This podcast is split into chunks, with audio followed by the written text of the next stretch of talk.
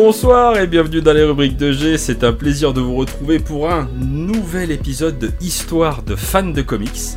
Euh, une émission dans laquelle eh j'aime bien recevoir des gens que j'aime, des gens que j'aime beaucoup, que j'apprécie tout particulièrement, que ce soit euh, bah, pour leur personne, leur personnalité, ou bien pour le travail qu'ils font, ou pour les deux. Hein. Des fois ça arrive, et ce qui sera le cas de mon invité de ce soir, puisque j'ai l'immense plaisir, l'honneur, le privilège de recevoir Bob Zombie de la chaîne YouTube Amazing Geek. Et, euh, et je suis très heureux de te recevoir. Comment ça va Bob? Bien, ça va très très bien. Je, je te remercie de m'accueillir dans euh, cette euh, émission. Je suis très très flatté. Bon, je vais, je vais pas en faire toute une tartine, on est d'accord, mais je suis super content d'être avec toi ici, de pouvoir discuter pendant un petit moment avec toi de plein de choses, et euh, voilà, je suis prêt pour cette nouvelle saillie, comme tu aimes bien le dire. Oui, tout à fait. J'avais un petit peu dérapé dans le premier épisode, tu l'auras noté. Euh. Tout à fait. Ah bon, euh, je sais pas, il y a peut-être un moment donné le, micro qui a popé. À la base, je voulais dire assaillir de questions, et il a retenu saillir. Voilà, bon. Toujours un problème technique. Les amoureux de la langue auront compris qu'on peut se faire trahir par une voyelle, malheureusement. c'est comme ça. Donc du coup, ben. Coutumier du fait, euh, mon cher G, vous êtes coutumier du fait. C'est vrai. Sur les différents lives euh, que vous faisiez euh, ces dernières semaines, à chaque fois il y a un petit mot. Enfin bon. Ouais, il y a tout le temps un moment donné où ça part en cacahuète. On est bien d'accord. c'est un peu la signature du truc. Mais en tout cas, enfin ouais, vraiment, je suis vraiment super content. Surtout que ça fait quand même. Ça fait quelques années qu'on se suit, qu'on se parle, bah, quand on a le temps en mm. dehors euh, bah, du, des, différents réseaux et, euh, et puis bah, qu'on a quand même pas mal sympathisé, on peut se le dire.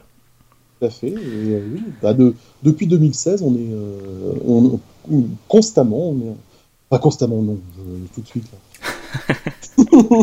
depuis 2016, c'est vrai que nous sommes. Enfin, en fait, tu m'as supporté depuis le début. Tu fais partie des, des gens qui supportent ma chaîne et qui me disent ouais, vas-y, vas-y, continue, etc et euh, tu fais partie des, parrains de ma chaîne avec euh, Florent Bull, et euh, hmm. forcément, j'ai beaucoup de tendresse pour vous deux. C'est très gentil. Florent Bull qu'on embrasse. Ah oui. Sur les deux ah fesses, parce que bah voilà, c'est nous quoi. Hein. donc forcément, c'est sur les deux miches. C'est de façon. oui, tout à fait. C'est toujours dans, dans, la bienveillance et le respect de, de chacun. Donc du coup, tu connais un petit peu le principe de l'émission. Euh, bah, je vais te poser pas mal de petites questions sur ton parcours de lecteur, et puis après, on s'autorise des digressions et que sais-je encore. Le plus important, bah voilà, c'est d'échanger de, pendant un petit moment autour euh, eh ben de, ton parcours de lecteur. Et euh, bah, la première question qui me vient. Alors évidemment, à un moment donné, je vais te parler de ta chaîne, mais ce sera en deuxième partie.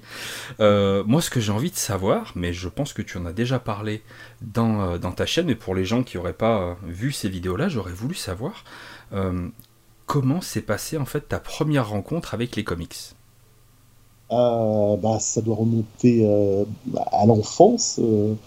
alors, c'est très très difficile de, de, dater, mais comme pour les gens de ma génération euh, issu d'un milieu modeste, euh, bah, moi j'ai commencé avec euh, Tintin et Astérix. Mhm. Donc ouais, c'était plutôt du franco-belge. Alors c'était un luxe, hein, je pouvais pas en avoir tout le temps. Et en fait, on va dire que c'était plutôt le côté apprentissage de, à la fois de la lecture et d'une culture, d'une culture de base. et c'était par contre uniquement Tintin et Astérix à la maison, il y avait que ça. Hein. Les parents c'était soit l'un soit l'autre, mais il y avait il y avait rien de plus.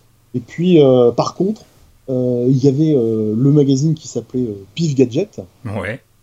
Et ce Pif Gadget, au-delà du côté un petit peu enfantin, avec tout ce qui était pif, des lurons, Placide et museaux. voilà, tout à fait. Il y avait des BD qu'on va dire un petit peu plus adultes. Hein, et du genre, bah, il y avait déjà bah, Rahan par exemple. Ouais. Rahan, Corto Maltese, Masque Rouge.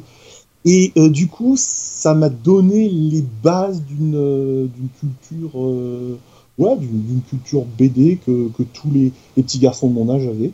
Donc ça, c'était mes, mes premières expériences avec, avec la BD, avant d'arriver sur des, des coups de claque, je sais pas, sur les entours de 7-8 ans, où j'ai commencé à, à avoir entre les mains des BD de, de science-fiction ou d'heroic fantasy.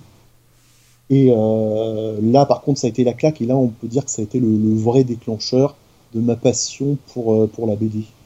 Je pense en particulier à une, une, BD de, de science-fiction. Ça va parler à peu de monde, mais qui s'appelait Storm.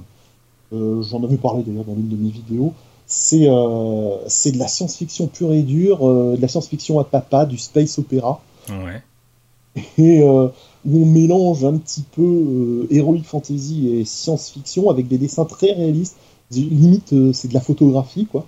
Et c'était très dans le style 70s, avec des dessins. Enfin, la, science-fiction kitsch, que aujourd'hui on appelle kitsch, mais qui à l'époque était absolument fantastique. Et euh, ça, ça a été une claque pour moi. Ça a été une véritable claque. Et du, du côté de, de l'Heroic Fantasy, là, ça va peut-être plus parler euh, euh, aux, gens. C'est le, le, monde de Werewolf, qui était dessiné par Buscema et, scénarisé par Doug Munch. Ouais. Et, et où là, c'était carrément de la peinture euh, on avait des, c'était publié chez Haredi à l'époque. On avait des pages qui étaient des peintures, c'était plus du dessin, c'était carrément de la peinture. Et alors là, pour un gosse de 7-8 ans, mais c'est la claque, quoi. C'est la claque. Donc voilà à peu près euh, le début de, enfin, ce qui m'a amené à la BD. Alors, j'ai plein de questions. Déjà, la première, euh, est-ce que toi, du coup, tu as fait partie, en fait, ah, ah, déjà, pour que les gens puissent se situer, est-ce que je peux te demander ton âge? Comme ça, ça permet de situer à peu près à l'époque. Et là, oui. J'ai, euh, je suis né en 1973. Je suis né en 82, toi. Tout à fait. Mais monsieur est bien renseigné. Et euh, bah, peut-être qu'on en reparlera tout à l'heure parce que 82 a été l'âge d'or pour moi des, comics Marvel. Donc tu vois, c'est. Donc oui, je suis né en 73. Aujourd'hui, j'ai 48 ans. Et euh, voilà. Je... Donc je suis, je suis un vieux. Je suis un vieux de la, de la vieille sur, parmi tous les collègues youtubeurs. ah bah on peut se le dire bien tranquillement, euh, toi, moi, le French Geek, euh, ça sent quand même salement les pads, hein. on, va pas se mentir, ça sent la fin de carrière hein, quand même, mais bon. Je le crains, je le crains. Et, euh, et du coup, est-ce que toi, tu... est-ce que... Alors déjà, question toute bête, mais est-ce que tes parents étaient lecteurs? Est-ce que tu as baigné un peu là-dedans? Pas, pas, pas, trop. Moi, donc, je suis issu du, du milieu ouvrier. Mes mhm. parents, voilà, bossaient, euh, faisaient les 3-8 et tout. C'était, absolument la folie. Mais il y avait ma maman qui, euh, qui euh, insistait pour, pour que je lise. Et du coup, ben voilà. Alors, en dehors des, des devoirs scolaires où elle lisait avec moi, parce qu'il y a des fois, ça me gavait. en fait, c'est elle qui m'a donné le goût à, à, des œuvres, on va dire, classiques, quoi et qui m'a fait découvrir des choses comme euh, en particulier euh, un, auteur qui m'a complètement euh, bouleversé en étant gamin. alors c'est pas très joyeux, mais c'est j'ai découvert avec elle par exemple Camus, Albert Camus. Ouais. Et par exemple, tu vois, L'étranger, c'est mon, mon, livre de chevet. Parce que dès que je l'ai lu, ça a été un choc. Et je me suis dit, oh là, mais l'étranger, c'est moi. et voilà. Donc ma maman m'a plutôt donné le, le goût des, des, œuvres, des œuvres classiques. Mon papa, c'était beaucoup plus difficile parce qu'il parlait difficile. Enfin, il parlait le français, mais il, le lisait difficilement, en fait. D'accord. Donc, on a compris, voilà, tu es issu, euh, entre guillemets, de l'immigration. Si, euh, De l'immigration euh, polonaise, voilà. Si on reprend les termes actuels de...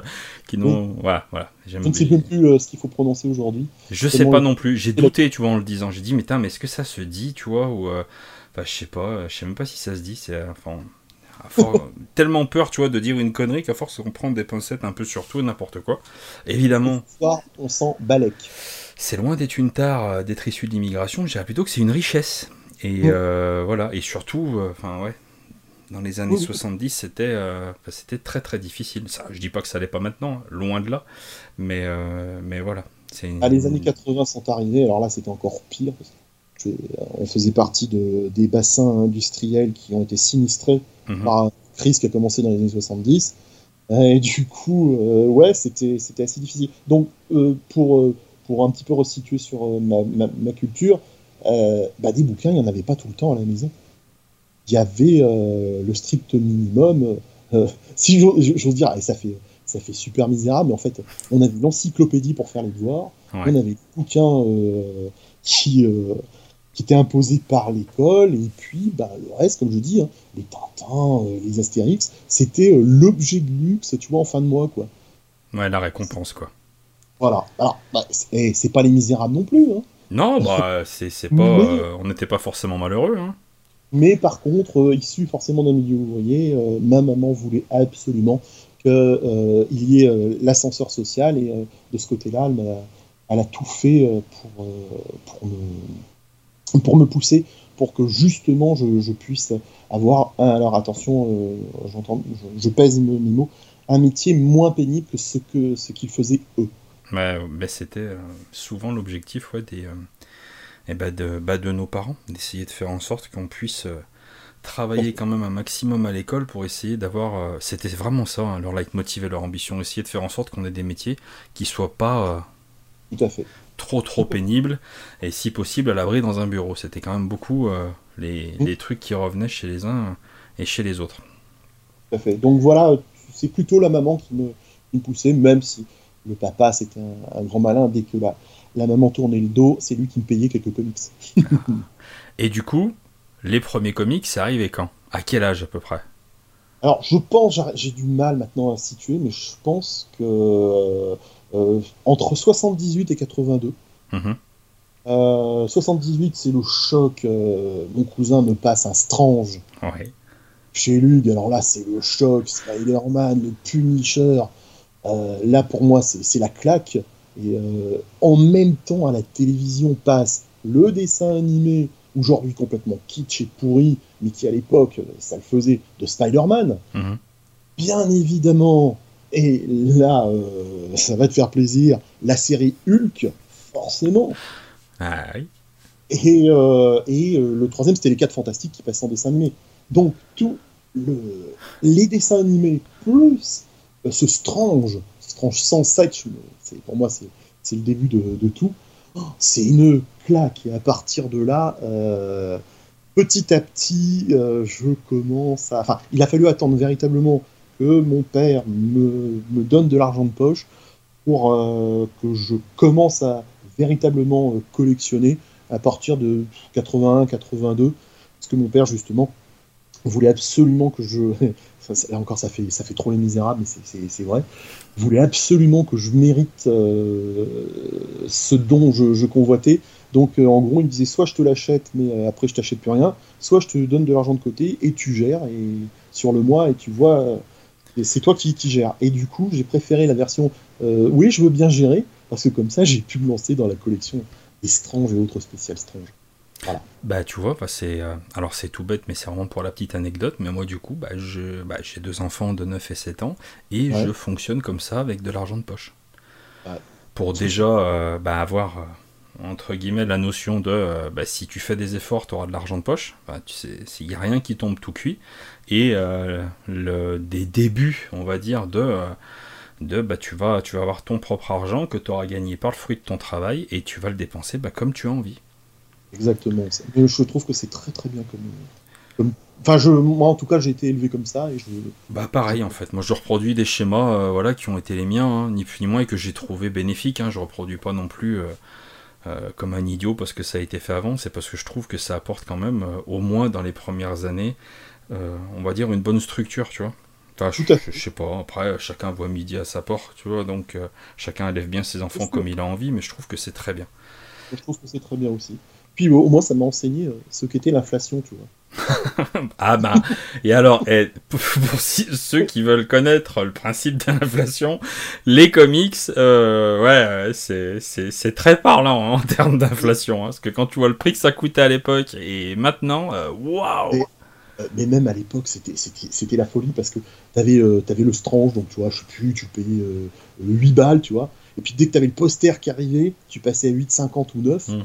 Quand tu calculais ton truc, parce que finalement, tu, quoi, j'avais 20 balles quoi, sur, le, sur le 10, 20 balles sur le mois, et je l'avais mauvaise. Je l'avais mauvaise. J'étais là, je dis, non, je veux pas du poster, je veux, je veux pouvoir continuer à, me payer des, des Strange. Quoi. Et je me rappelle d'une de tes vidéos où t'en parles de ça, où tu calculais, t'expliquais les calculs de, de, voilà, j'étais passé à, à tant de francs euh, d'argent de poche, j'allais pouvoir m'acheter ça. Putain, c'était top ça. Cette vidéo, moi, je l'avais vraiment vraiment aimé. Bah, merci. de toute manière, toutes les vidéos qui reviennent un peu sur, euh, sur ton parcours, il y en a énormément sur ta chaîne. Et vraiment, enfin, c'est d'une grande richesse. J'aime beaucoup ce. Bah, c'est un peu. Euh, tu vois, les raisons pour lesquelles euh, je fais ce genre d'émission, c'est parce que j'aime beaucoup ce, ce, genre de petite histoire personnelle. Je trouve que c'est une richesse. C'est pas simplement une. enfin, c'est pas une anecdote. qu'on fait qu'à soi. Enfin, tu vois, c'est, je trouve que c'est profitable et intéressant. Et on peut se retrouver dans les parcours des uns et des autres. C'est ça que je trouve super marrant c'est un peu, un peu l'objectif de ma chaîne. J'essaye de présenter mon expérience personnelle et j'ai envie, tu vois, de réveiller chez les gens des vieux souvenirs en leur disant euh, Ah, euh, vous vous souvenez, vous, c'était comment, comment, comment ça se passait, etc. Et, ouais, mais l'échange est beaucoup plus intéressant, c'est évident. Bah, moi, je suis très client de façon de tes vidéos, mais pour, pour de multiples raisons. Mais on en reparlera tout à l'heure de ça. Euh, tu as commencé un petit peu à répondre tout à l'heure à, la question euh, que je vais te poser maintenant, mais tu peux, euh, tu peux y revenir dessus et peut-être même rajouter des, des, lectures. Mais c'est vrai que, bah, alors peut-être à tort, mais enfin c'est vraiment un avis personnel, mais tu vois, je trouve que pendant l'enfance, l'adolescence et les premières années d'une vie en fait d'homme ou de femme, hein, peu importe, je trouve que c'est vraiment, tu vois, des, des années bah, qui permettent la construction de l'homme ou de la femme qu'on deviendra plus tard. Et il y a souvent des lectures chez les gens qui sont en quelque sorte fondatrices pour euh, tout un tas de, raisons, et même des, raisons différentes. Mais euh, est-ce que toi, dans ces périodes-là, enfance, adolescence, jeune homme, est-ce que tu as vraiment des lectures qui, euh, qui t'ont marqué et qui te euh, qui même maintenant, vu ton grand âge, tu t'en rappelles avec émotion, ou même peut-être parfois tu y reviens encore dessus? Oui, que ce soit au niveau de la BD ou au niveau du roman, il y a forcément des, des, des moments fondateurs euh, qui, m'ont aidé soit à surmonter à la fois la timidité du, jeune homme qui était pas ou qui, a, jamais été sûr de lui en fait. Et, euh, euh, parce que attention hein, ça s'est bien passé l'enfance c'est très très bien passé. De ce côté là il n'y a, pas de problème mais elles m'ont aidé à me, à me construire. Tout à l'heure je parlais de l'étranger. Rapidement j'ai vu j'ai vu qu'il y avait des choses dans la société qui me qui ne me convenait pas et du coup je m'identifiais plus par exemple à, l'étranger de Camus. Enfin, j'allais pas jusqu'au meurtre, hein, je te rassure. Mhm. Mais euh, je me disais ah ouais tiens cette société elle est bizarre, hein, ouais, ouais, bof. Et puis euh, dans certaines de ces BD il y avait certains héros forcément qui étaient une sorte de de, de modèle, d'idéal et qui m'ont permis de d'avancer. Après, est-ce que ça m'a construit Alors oui, ça m'a construit, forcément, ça m'a construit euh, une personnalité, mais ça a plutôt développé, j'ai envie de dire chez moi, et je le dis en toute modestie, le côté plutôt artistique, si tu veux. Mhm. Euh, j'ai tiré des enseignements de, mes lectures, mais ça m'a plus, enfin, ça m'a encore plus attiré vers l'envie de, de, créer et puis de, raconter des histoires pour euh, soit amuser la galerie, soit pour, euh, pour euh, dire aux copains regardez j'ai une histoire là, je vais, je vais, je vais vous la faire. C'est voilà, c'est plutôt le côté artistique que ça a développé. Par contre, voilà, ces lectures, ça a été. alors au début, moi, sorti des livres de l'école, il n'y a pas grand chose. Hein. Et dans les années 80-85, les premières, premières expériences, c'était avec, c'était très à la mode à l'époque, c'était les livres dont vous êtes le héros. Oui, tout à fait. Et alors, les livres dont vous êtes le héros, en fait, j'avais mon meilleur ami qui en avait plein, et c'est lui qui m'a donné goût à la lecture. Et ce sont les livres dont vous êtes le héros qui m'ont ensuite amené vers les romans, et en particulier les romans euh, américains, euh, Stephen King en particulier. Et qui dit euh, Stephen King dit différentes histoires qui étaient liées à une culture cinématographique qui commençait à rentrer dans ma vie. Donc en fait, je lisais, je regardais les films et tout, et euh, on, finalement, on tire des enseignements. Alors, euh, je vais pas te dire que je m'identifiais au héros qu'il y avait dans euh, Stephen King, parce que souvent ça finit mal. Quoi. ouais, faut s'identifier, mais peut-être pas jusqu'à la fin. Quoi. Tu vois, il y a un moment donné, il faut arrêter. C'est ça. Mais par contre, ça ça m'a permis de créer un, personnage imaginaire on, peut-être, on pourrait appeler ça l'ancêtre de, Bob Zombie en fait. Alors ça, tu vois, ça fait partie des, des trucs dont, dont, je voulais te parler, mais euh, parce que en fait si tu veux alors évidemment j'avais envie de t'inviter tu vois parce que bah, parce que euh, je t'adore et je sais que tu es quelqu'un de valeur et que tu es un mec super bien et je trouve que tu as un parcours qui est euh, qui est comment dire pas atypique, mais tout à fait particulier, tout à fait singulier en fait dans le ce qui les gens appellent le YouTube Comics Game, on va dire dans le paysage YouTube des gens qui parlent de comics. Et pour mais pour de multiples raisons, parce que tu parles de, de comics, mais tu vas pas parler des sorties récentes, tu vois, tu vas parler vraiment des euh, des, des, choses de bah, de gens de ma génération, de ta génération, et qui peuvent euh, tu vois là, tu vas vraiment euh, tirer sur cette fibre nostalgique, mais il n'y a pas que ça.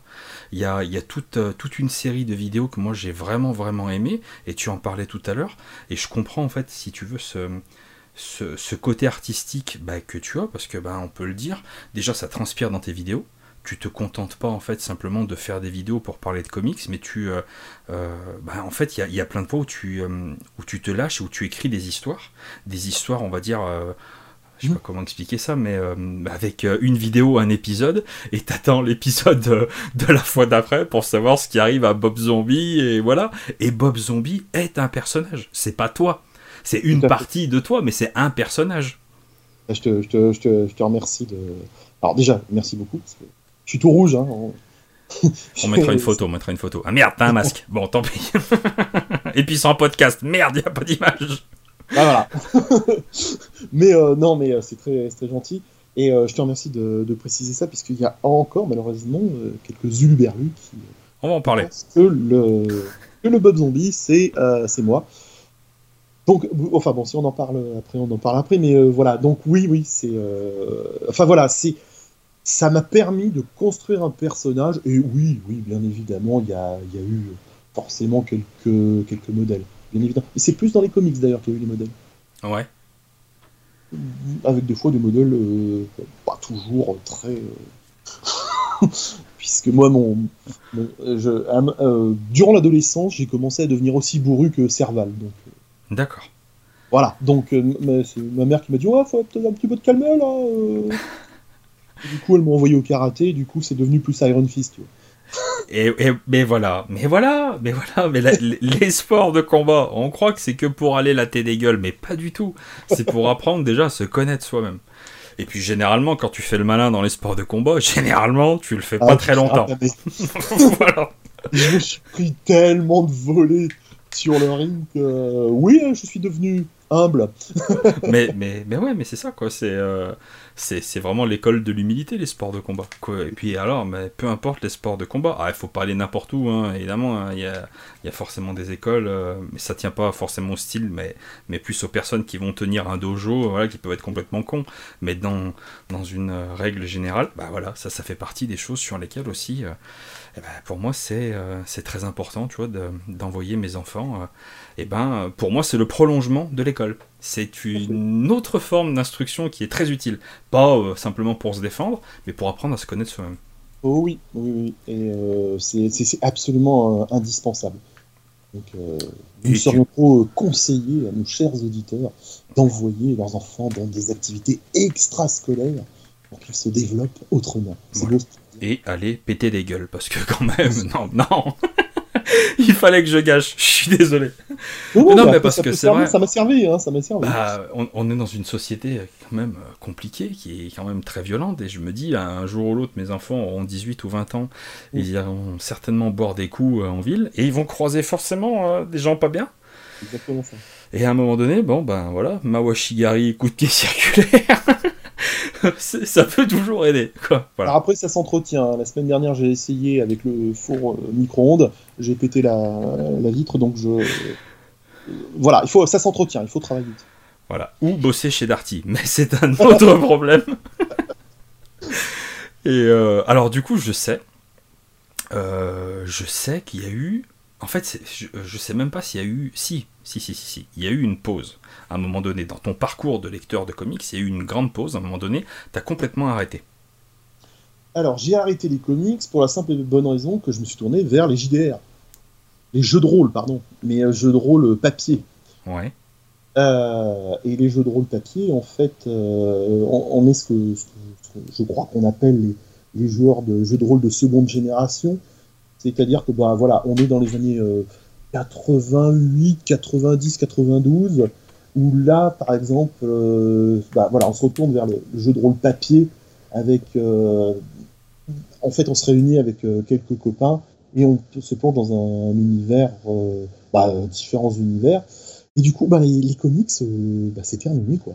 je trouve plus de satisfaction à aller dans des univers d'heroic fantasy ou de, de science-fiction que euh, malheureusement dans les comics, où on arrive sur une période qui me déplaît fortement, puisque euh, moi quand je commence à arrêter les, comics aux alentours de 86-87, on arrive par exemple sur Iron Man, tu vois, sur la période Michelini, mhm. où euh, bah, Iron Man c'est un alcoolique. Et moi, je, bah, dans, dans la famille, j'ai un cousin qui est alcoolique, j'ai pas envie de voir ça dans. j'ai pas envie de voir ça. Je, veux voir des super-héros se friter. Et donc, je, me tourne vers l'imaginaire. Euh, voilà, c'est le côté un petit peu plus sombre. Je pense que c'est la fin de l'enfance pour moi. Et euh, vu que ce que j'ai aimé ne m'apporte plus ce que je recherche, je me tourne vers d'autres mondes, et en particulier le, monde du jeu de rôle, et forcément des romans de, de fantasy, euh, où je vais pouvoir m'épanouir ouais, jusqu'à peu près dans les années 2000, quoi, quand on arrivait à se réunir avec les copains pour faire des, parties de jeux de rôle. Puis après, la vie te rattrape et tu peux. Bah voilà, faut, faut mettre tout dans les cartons et basta quoi. Et tu vois, ça c'est une. Euh, euh, alors c'est quelque chose que je comprends tout à fait parce que bah du coup le c'est vrai que les comics et notamment les comics Marvel c'est vraiment euh, très coloré surtout à l'époque à laquelle bah, toi tu les découvrais enfin voilà c'est vraiment euh, je veux pas dire c'est tout rose, c'est tout beau, parce qu'il y avait aussi des, euh, des, moments qui étaient difficiles et qui étaient, qui étaient compliqués, mais on n'était pas dans, euh, dans, quelque chose de complètement dark, et surtout il n'y avait pas forcément énormément de préoccupations du quotidien. Tout à fait. Et bah, toi, tu en avais très bien parlé d'ailleurs dans l'une de tes vidéos que tu avais consacrée à la, à la mort du Captain Marvel. Ouais. C'était un choc. Hein. moi personnellement, j'ai découvert ça dans les années 1983. Tu avais un an, mon bon. Tu avais un an. Tout à fait. Et euh, moi, j'ai découvert ça, et moi, en tant qu'ado, waouh, c'est la claque, parce que à peu près la même période, il y a Phoenix qui meurt mm. dans Special Strange, et euh, Captain Marvel, où là, là, on a sur quelque chose de très concret, c'est le cancer. Waouh Je suis un gamin, je... mais euh, j'ai été mal à l'aise. Autant Phoenix, j'étais super triste, mais voilà, elle meurt de façon brillante, héroïque elle se sacrifie, c'est noble. Mhm. Tu trouves Captain Marvel, en tant que gamin, voir le, un super-héros mourir du cancer, alors que tu commences à te rendre compte autour de, dans ta vie, ah, c'est pas aussi brillant que ça, et puis bah, les gens sont aussi malades dans ta famille. Ouais, je me suis dit, voilà, les comics, euh, bof. tu vois, ça. Ouais. Bah, là, c'est. Tu vois, ce comics, il a été pendant des années beaucoup trop. Euh, beaucoup trop réel pour moi. Je l'ai lu euh, il y a finalement euh, bah, que, très peu de temps, parce que je l'ai lu, on va dire, peut-être un ou deux ans avant de faire cette vidéo qui remonte déjà un petit peu, tu vois, et je l'ai pas lu 150 fois. Hein. Mhm. Et, je ne pense pas que je le, que je le relirai. Je l'ai, je l'ai adoré, mais, mais tu vois, il y a, quelques bouquins comme ça où bah, je les ai adorés, mais par contre, je sais que j'ai pas, j'ai pas aimé euh, je sais pas comment expliquer ça, j'ai pas aimé me, plonger là-dedans. Il y a un film qui m'a fait ça. C'est un film avec euh, Vincent Cassel, Monica Bellucci. Je crois que c'est Irréversible. Je sais pas ah là là, terrible, terrible. Voilà, je l'ai vu une fois. Ce film est incroyable. C'est, tu vois, c'est, c'est, complètement génial. Mais plus jamais de ma vie je veux revoir ce truc, quoi. Ah, parce que c'est concret. Ben voilà. Violence brute et. Euh, celle qui te pète à la figure. Là, on n'est plus dans le monde des super-héros même s'il y a des ennuis, ça va, ça va s'arranger, il va y avoir quelque chose. Là, c'est de la violence brute, réelle, celle qui peut te tomber sur le coin de la figure, et ben, ça calme. Et puis c'est le... Alors, alerte spoiler, revenez dans 30 secondes si vous avez jamais vu Irréversible, mais tu vois, c'est... Alors évidemment, il y a cette scène qui est absolument tragique, et étant donné que c'est, que c'est monté à l'envers, tu commences par la fin et tu reviens en fait au début, et tu vois en fait cette euh, quelques heures, quelques jours avant, le, avant cette tragédie, et tu vois l'amour qui est entre Vincent Cassel et Monica Bellucci, tu vois, et c'est par des petites choses simples. Euh, sa femme qui traverse la pièce et il la regarde avec amour, il lui caresse la joue, tu vois, et, euh, et, et, je trouve que c'est c'est extrêmement significatif et ça montre vraiment en fait la fragilité de notre existence et à quel point il faut en profiter parce que en un claquement de doigts, on peut, euh, on peut non seulement trépasser, mais en plus on peut vraiment sombrer dans le sordide, quoi. Et c'est notre réalité. Et, euh, ouais, c'est waouh. Il y a ce film qui est voilà, tu, as très bien euh, défini la chose. Et au niveau des, des lectures, il y, a, il y, a, un livre comme ça de, de Jean Pelé euh, qui a raconté euh, une histoire vraie qui s'est passée dans le Périgord en 1871. Euh, Mangez-le si vous voulez. Et c'est un livre que je t'invite à lire, qui est très très court, hein, il doit faire 70 pages, et il reconstitue le martyr d'un jeune homme qui a eu le malheur de se planter et de parler des Prussiens. Tu sais, la France est envahie par les Prussiens en 1870. Mhm. Et il a le malheur de dire un mot de travers et il va se faire lyncher par tout le village. Son calvaire va durer une journée et à la fin, il va se faire manger. C'est le dernier cas de cannibalisme en France. Ah, c'est une... mais c'est une histoire vraie. C'est une histoire vraie. Alors, elle est un petit peu euh, remise au goût du jour par, par Jean Telet, bien évidemment, mais euh, il a été sur place, il a tout reconstitué. Et tu as le même malaise.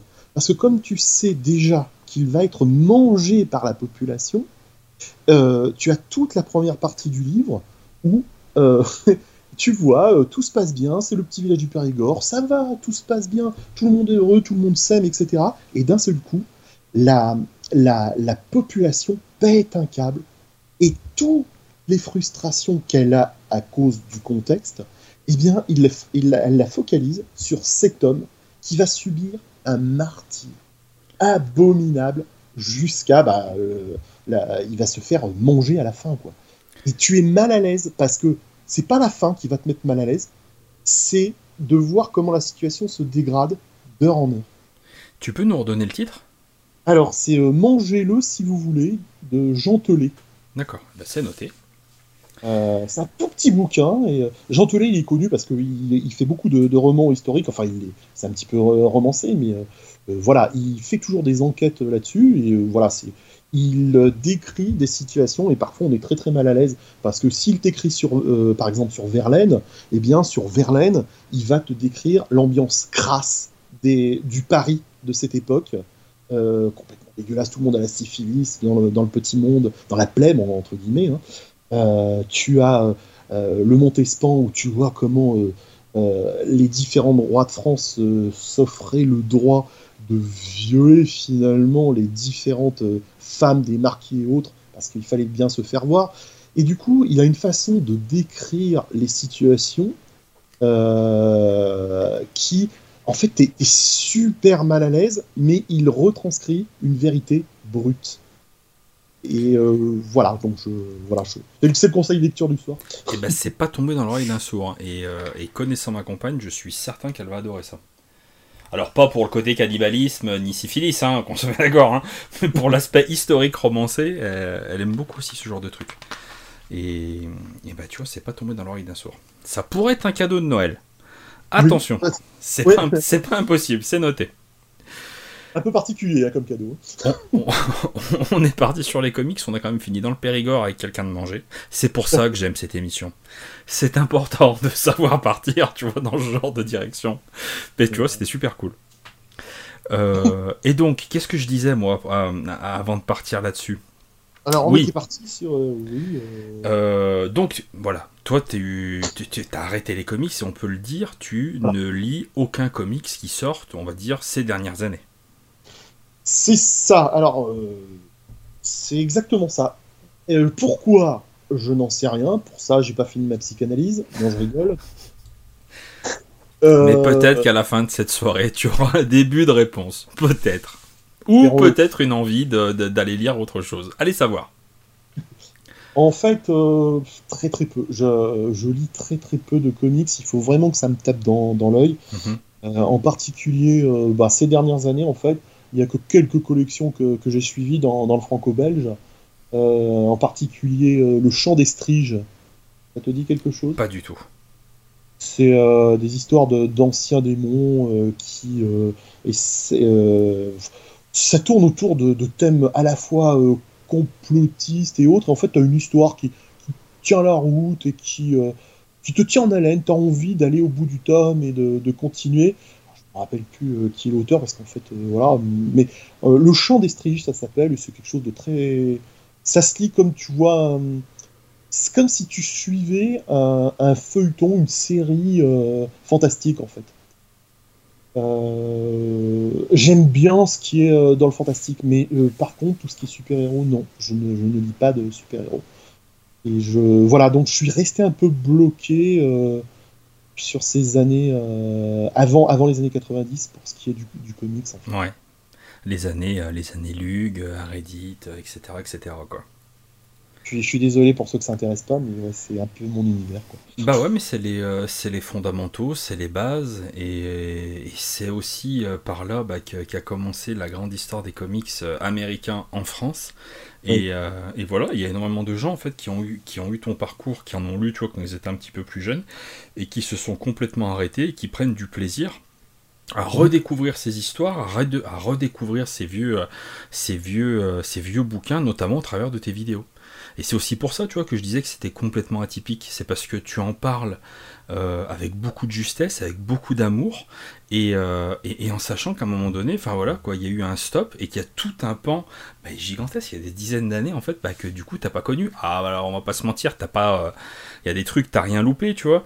Et mhm. mais, je trouve ça hyper intéressant en fait de, de, pouvoir avoir à un moment donné une une partie de, sa vie, bah, tu vois, qui est vraiment marquée bah, par la lecture bah, de, des personnages de Marvel, et que ça mhm. s'arrête. Et que bah, moi, à contrario, bah, il y a eu des périodes aussi qui ont été un petit peu plus creuses, mais je me rends mhm. compte à 39 ans, euh, ouais, ça va être. Euh, c'est très difficile en fait pour moi d'envisager. De, alors je dis pas de tout lire parce que vraiment euh, je, sélectionne énormément, mais, mais, mais d'arrêter complètement de, lâcher cet univers parce que j'ai vraiment un amour et une passion pour mmh. ces personnages et leur histoire. Ah, ce qui est. Moi par contre, c'est pas. On a l'impression que je reste figé dans, dans un passé, une espèce de nostalgie ce qui est intéressant, c'est qu'aujourd'hui, euh, pour faire les vidéos, justement, je relis toutes ces BD mhm. avec le regard de l'adulte. Et je redécouvre des messages que je ne découvrais pas, que j'étais incapable de, de, découvrir à l'époque. Et c'est une, une, nouvelle euh, redécouverte, en fait, de, cet univers en, en, disant Ah ouais, ouais, ouais, ça ne s'adresse pas uniquement euh, qu'aux gamins. on n'est pas dans le héron slip rouge, etc. Il y a autre chose. Il y a, il y a plusieurs niveaux de lecture. Après, euh, juste pour finir avec ce, que tu me disais, je, j'ai quand même essayé de, compléter ma culture sur des, euh, des, grands classiques qui sont sortis pendant ces années-là. Donc, par exemple, euh, Watchmen, tu vois, par exemple, de, Moore, bah, je l'ai lu. Ouais. Je l'ai lu. Et t'as aimé? Ouais, ouais, ouais. Ouais, parce que c'est, j'ai eu la chance de le lire à un moment où j'étais plus un gosse et où on remettait un petit peu en question le monde de, c'était une autre façon de voir les super-héros. Ouais. Et j'ai aimé ce côté, euh, voilà, on, casse finalement l'image de, ce que c'est. Tu l'as lu euh, après les années Reagan, tout ça? Euh, oui, oui, oui, ah tout à fait, oui, oui. Ouais. mais, ouais, mais je comprends tout à fait, tu vois, pourquoi ça a collé, bah ouais, à ce moment-là, quoi. Mais c'est et Frank Miller, t'aimes pas du tout. Ouais, alors je pense que c'est la, la faute à John Byrne. pourquoi? Dis-moi. Pense que c'est la faute à John Byrne. Alors, je suis très provocateur en plus vis-à-vis de, mes collègues. Je peux pas te laisser dire ça, s'il l'est.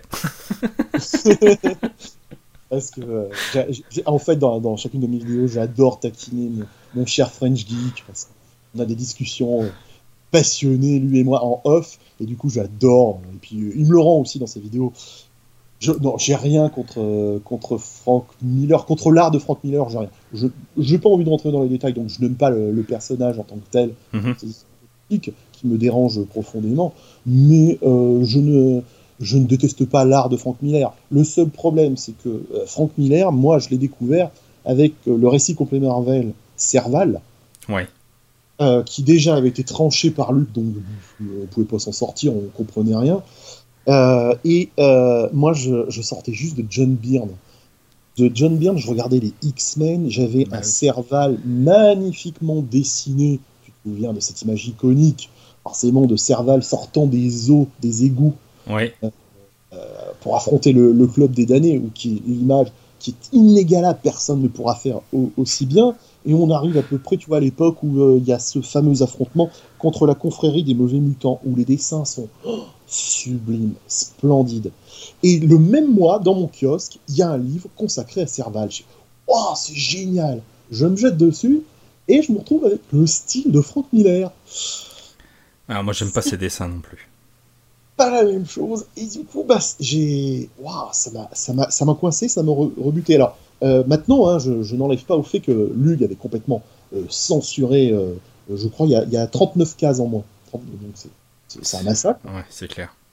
Mais euh, si tu veux, le, style cinématographique de Miller, ben moi j'aime pas en BD. J'aime Frank Miller euh, bah, quand il a fait du cinéma. À l'époque, il avait fait Robocop. Ouais, ouais, ouais. Moi, ça me dérangeait pas. Au contraire, je trouvais ça très, très marrant, etc. Je ne vais pas tirer la gueule sur, euh, sur 300, etc.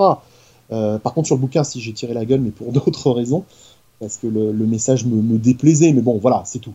Mais euh, c'est le style. Euh, et, bah, aujourd'hui, il y a tous les copains youtubeurs qui me disent euh, Ouais, mais regarde, il y a un style cinématographique, il y a un machin et tout, il y a un découpage. Ok, c'est un véritable artiste, il n'y a pas de problème, j'ai rien contre Frank Miller, mais c'est pas ma tasse de thé.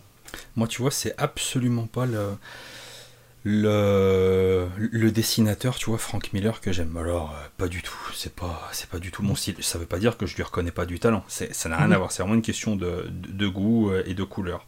Mais ce que je trouve en fait fascinant, et notamment, tu vois, chez les scénaristes, c'est que je, je, trouve que pour, pour qu'un scénariste, il soit vraiment à un moment donné euh, à, l'apogée euh, de, son style, il faut qu'il soit en phase avec son époque, avec qu'il ait la bonne lecture de son époque et qu'il soit en phase avec les attentes des gens. Et je trouve que Frank Miller, il y a eu quelques années où il était complètement en phase avec, j'allais dire avec son époque, mais avec une émotion, avec ce qu'il pensait, on va dire, de on va dire des États-Unis, tu vois, de justement des États-Unis après Reagan, où euh, bah, tout le monde, a l'impression que tout le monde se réveille après, euh, après une grosse beuverie, que tout le monde a une grosse gueule de bois et qu'on est en train de redécouvrir, d'ouvrir les yeux sur euh, la réalité, America Great Again et toutes ces conneries, enfin tu vois. Et je trouve que pendant quelques années, il est complètement en phase avec son époque. Et je trouve que pour moi, le, son chef-d'œuvre absolu, c'est le Daredevil Born Again qui est pour moi, mais, euh, mais, c'est ce truc est incroyable. Et je l'ai lu euh, vraiment tardivement, tu vois. Mais je trouve que c'est vraiment un, témoin de cette époque-là. Après, le bah après euh, en tant que personne, Frank Miller, j'aime bien, tu vois, cette expression. Je trouve que c'est un, un, témoin d'une époque qui n'en finit plus de mourir, tu vois. Et, ah. Euh, et, je comprends euh, que des jeunes maintenant qui écoutent parler Frank Miller euh, soient complètement, enfin, complètement désabusés, ne comprennent pas qu'on puisse aimer ce, scénariste. Mais encore une fois, il faut, tu vois, en le repositionnant dans une époque, dans un contexte, et c'est super important, et ben ça permet quand même de pouvoir apprécier, apprécier son travail. Ça ne veut pas dire qu'on est d'accord avec ce qu'il dit, ça ne veut pas dire qu'on adhère à ses idées, mais c'est pas pour ça qu'on ne peut pas reconnaître un talent et aimer la manière dont il raconte une histoire. Et c'est souvent ça euh, que les. Euh, alors, est-ce que c'est spécifique à cette génération? Non, je, je pense pas, tu vois, j'en sais rien, en fait, je suis pas sociologue, tu vois, mais je trouve qu'il y a énormément de, de remises en question extrêmement brutales, et de... Euh, et voilà, c'est de la merde, ça dégage, et bah, bah, la cancel culture, quoi, ni plus ni moins. Et je trouve que c'est complètement idiot parce que euh, euh, il faut toujours replacer l'œuvre et l'artiste dans son contexte. Voilà. Ça, il n'y a pas photo. Et euh, après, après, moi, je, comprends le, message de, de Frank Miller, c'est l'Américain qui a peur, surtout dans la période bah, 11 septembre, etc. Oh là là, j'ai dit le mot qu'il fallait pas, on va être censuré. et du coup, je comprends qu'il ait peur, etc. Alors, l'exprimer à travers son art, oui, ok, il est le témoin de son époque, il n'y a pas de problème. Mais par contre, euh, il faudrait peut-être après passer à autre chose. Mais il n'en est pas capable. Hmm, il me semble. Il Je sais pas. capable. Il est figé dans son truc.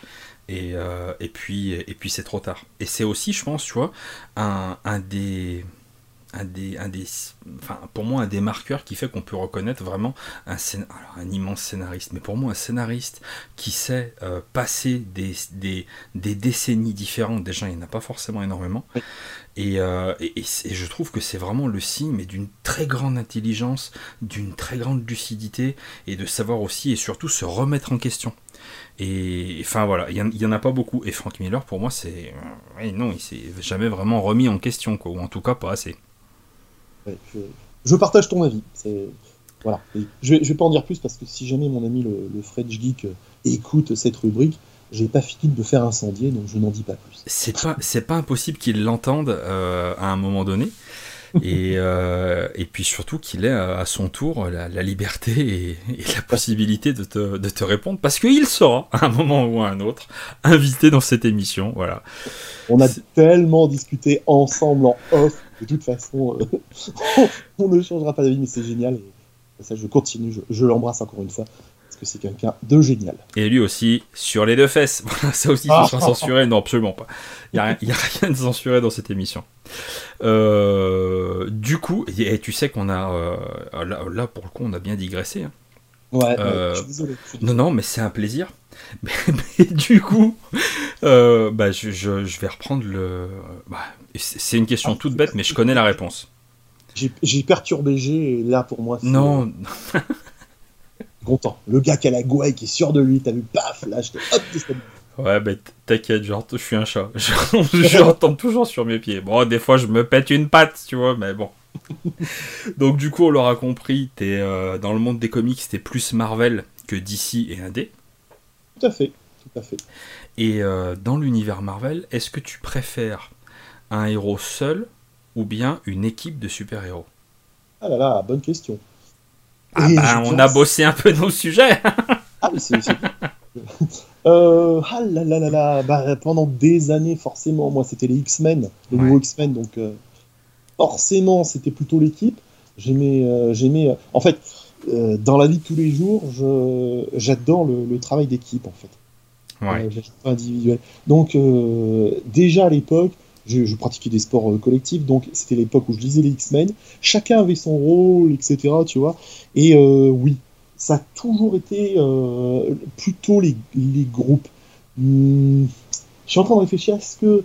Bah, sortie d'Iron Man. Hmm, j'adore cette tête à claque en fait. Un petit con ce mec. C'est un connard. Voilà. Comment? C'est un connard.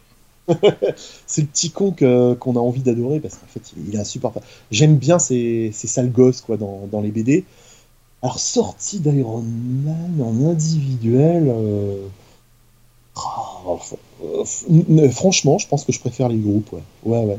Les équipes. Euh, j'adore la complémentarité qu'il y a, surtout quand l'auteur, le scénariste, est capable justement de, de nous montrer ça, que cette équipe, euh, elle ne peut exister que parce que voilà, ils sont complémentaires.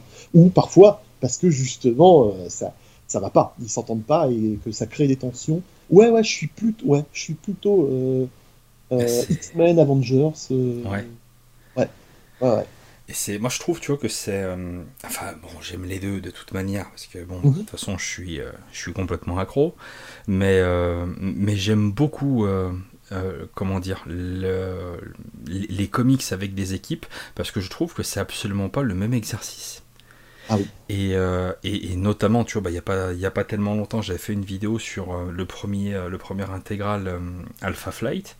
Et, je, trouve que, bah voilà, tu vois, cette intelligence de, de Claremont et ensuite bah, de John Byrne pour, pour écrire une équipe et écrire une équipe en faisant avancer évidemment à la fois son histoire et à la fois et eh ben, ses personnages. Notamment quand c'est une équipe, bah, tu vois, qui était bah, toute neuve, quoi, comme, euh, comme Alpha Flight. Et je trouve que c'est un exercice très très particulier et qui demande ben, beaucoup de finesse. Oui, oui, tout à fait, tout à fait. C'est vrai que ça, m'amuse parce que en fait, euh, je me rappelle que quand on était gamin, en fait, on avait tous notre héros fétiche. Ouais. Et on reproduisait finalement, on essayait euh, dans la cour de l'école, je m'en souviens. Il y en a un qui était Colossus, il y en a un qui était Serval, il y en a un qui était Cyclope. Et en fait, ça se ressentait dans la vie de tous les jours. Parce que quand on faisait par exemple un sport collectif, chacun, il y, avait le leader, il y avait, il y avait la brute, il y avait le. Ouais, ouais. c'est marrant. c'est, mais c'est tout à fait vrai. Me rends compte maintenant en fait. Et euh, alors, si on en vient un petit peu plus au, créateur eh ben de, tous ces comics, que doit faire un, scénariste pour te séduire Et du coup, quel est ton scénariste préféré? Alors, tu veux dire au niveau des, comics hein? Bah, comics dans un premier temps, et puis après, la, digression est toujours possible. Tu peux, euh, tu peux y aller. C'est pas très original, mais moi, ce, que je recherche, c'est l'originalité. C'est l'originalité, c'est-à-dire le mec qui va m'étonner, qui, euh, pas tout le temps avoir des cliffhangers, mais de temps à autre un truc qui te laisse sur le, sur le cul en disant ah, euh, qu'il soit capable de créer des, des, traits de caractère ou de créer quelque chose, une, une sous-histoire ou un passé qui va rendre notre personnage un peu plus trouble et moins lisse. Je recherche beaucoup ça dans les histoires. Mm-hmm. J'aime bien les personnages troubles en fait. C'est le, le, la, couleur grise me va beaucoup plus que tout noir ou tout blanc, quoi.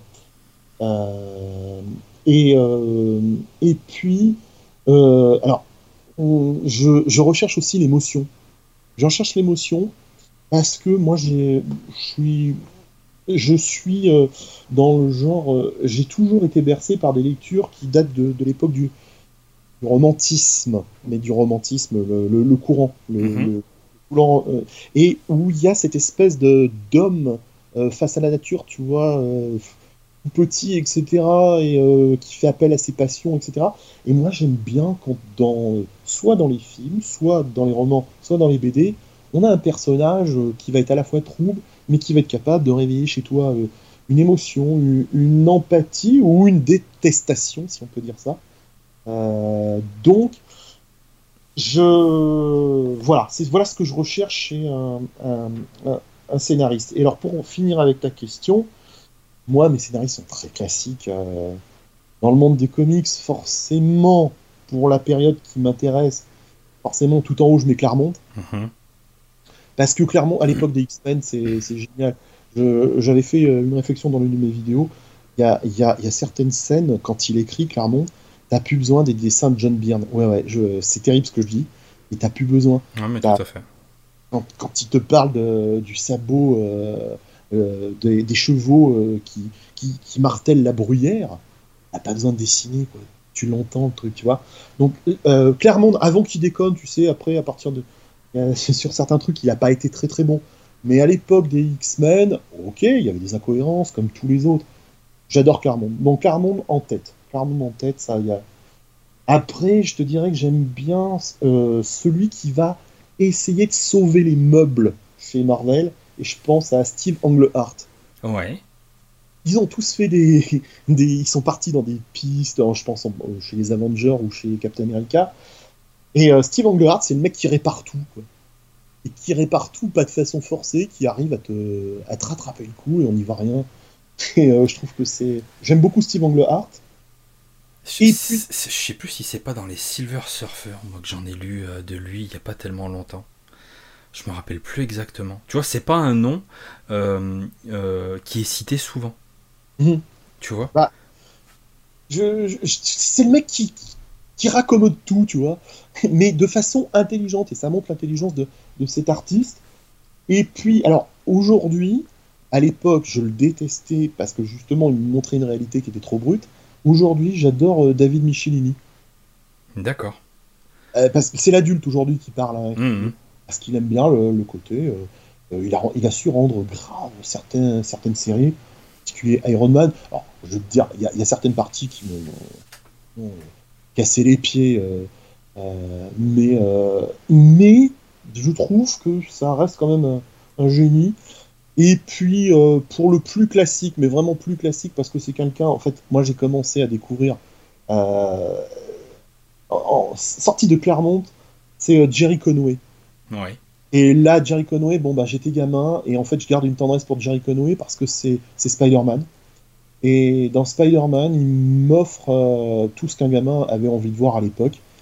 Et c'est Jerry Conway qui, euh, par exemple, m'a fait découvrir des trucs que j'avais pas appris à l'école.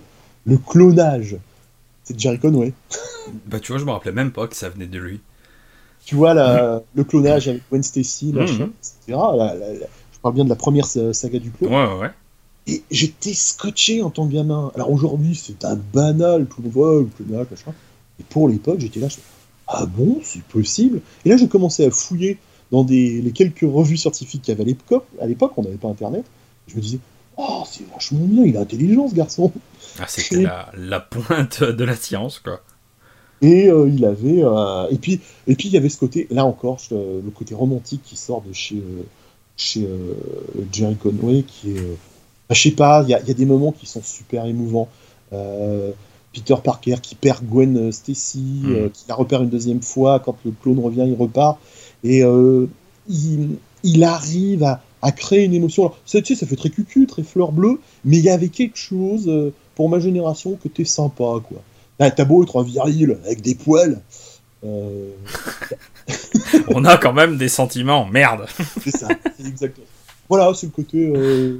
Euh, mais c'est pas mièvre, hein, c'est pas mièvre, mais c'est. Euh, ouais, ça, ça, apporte un peu d'humanité à, ce monde de brut.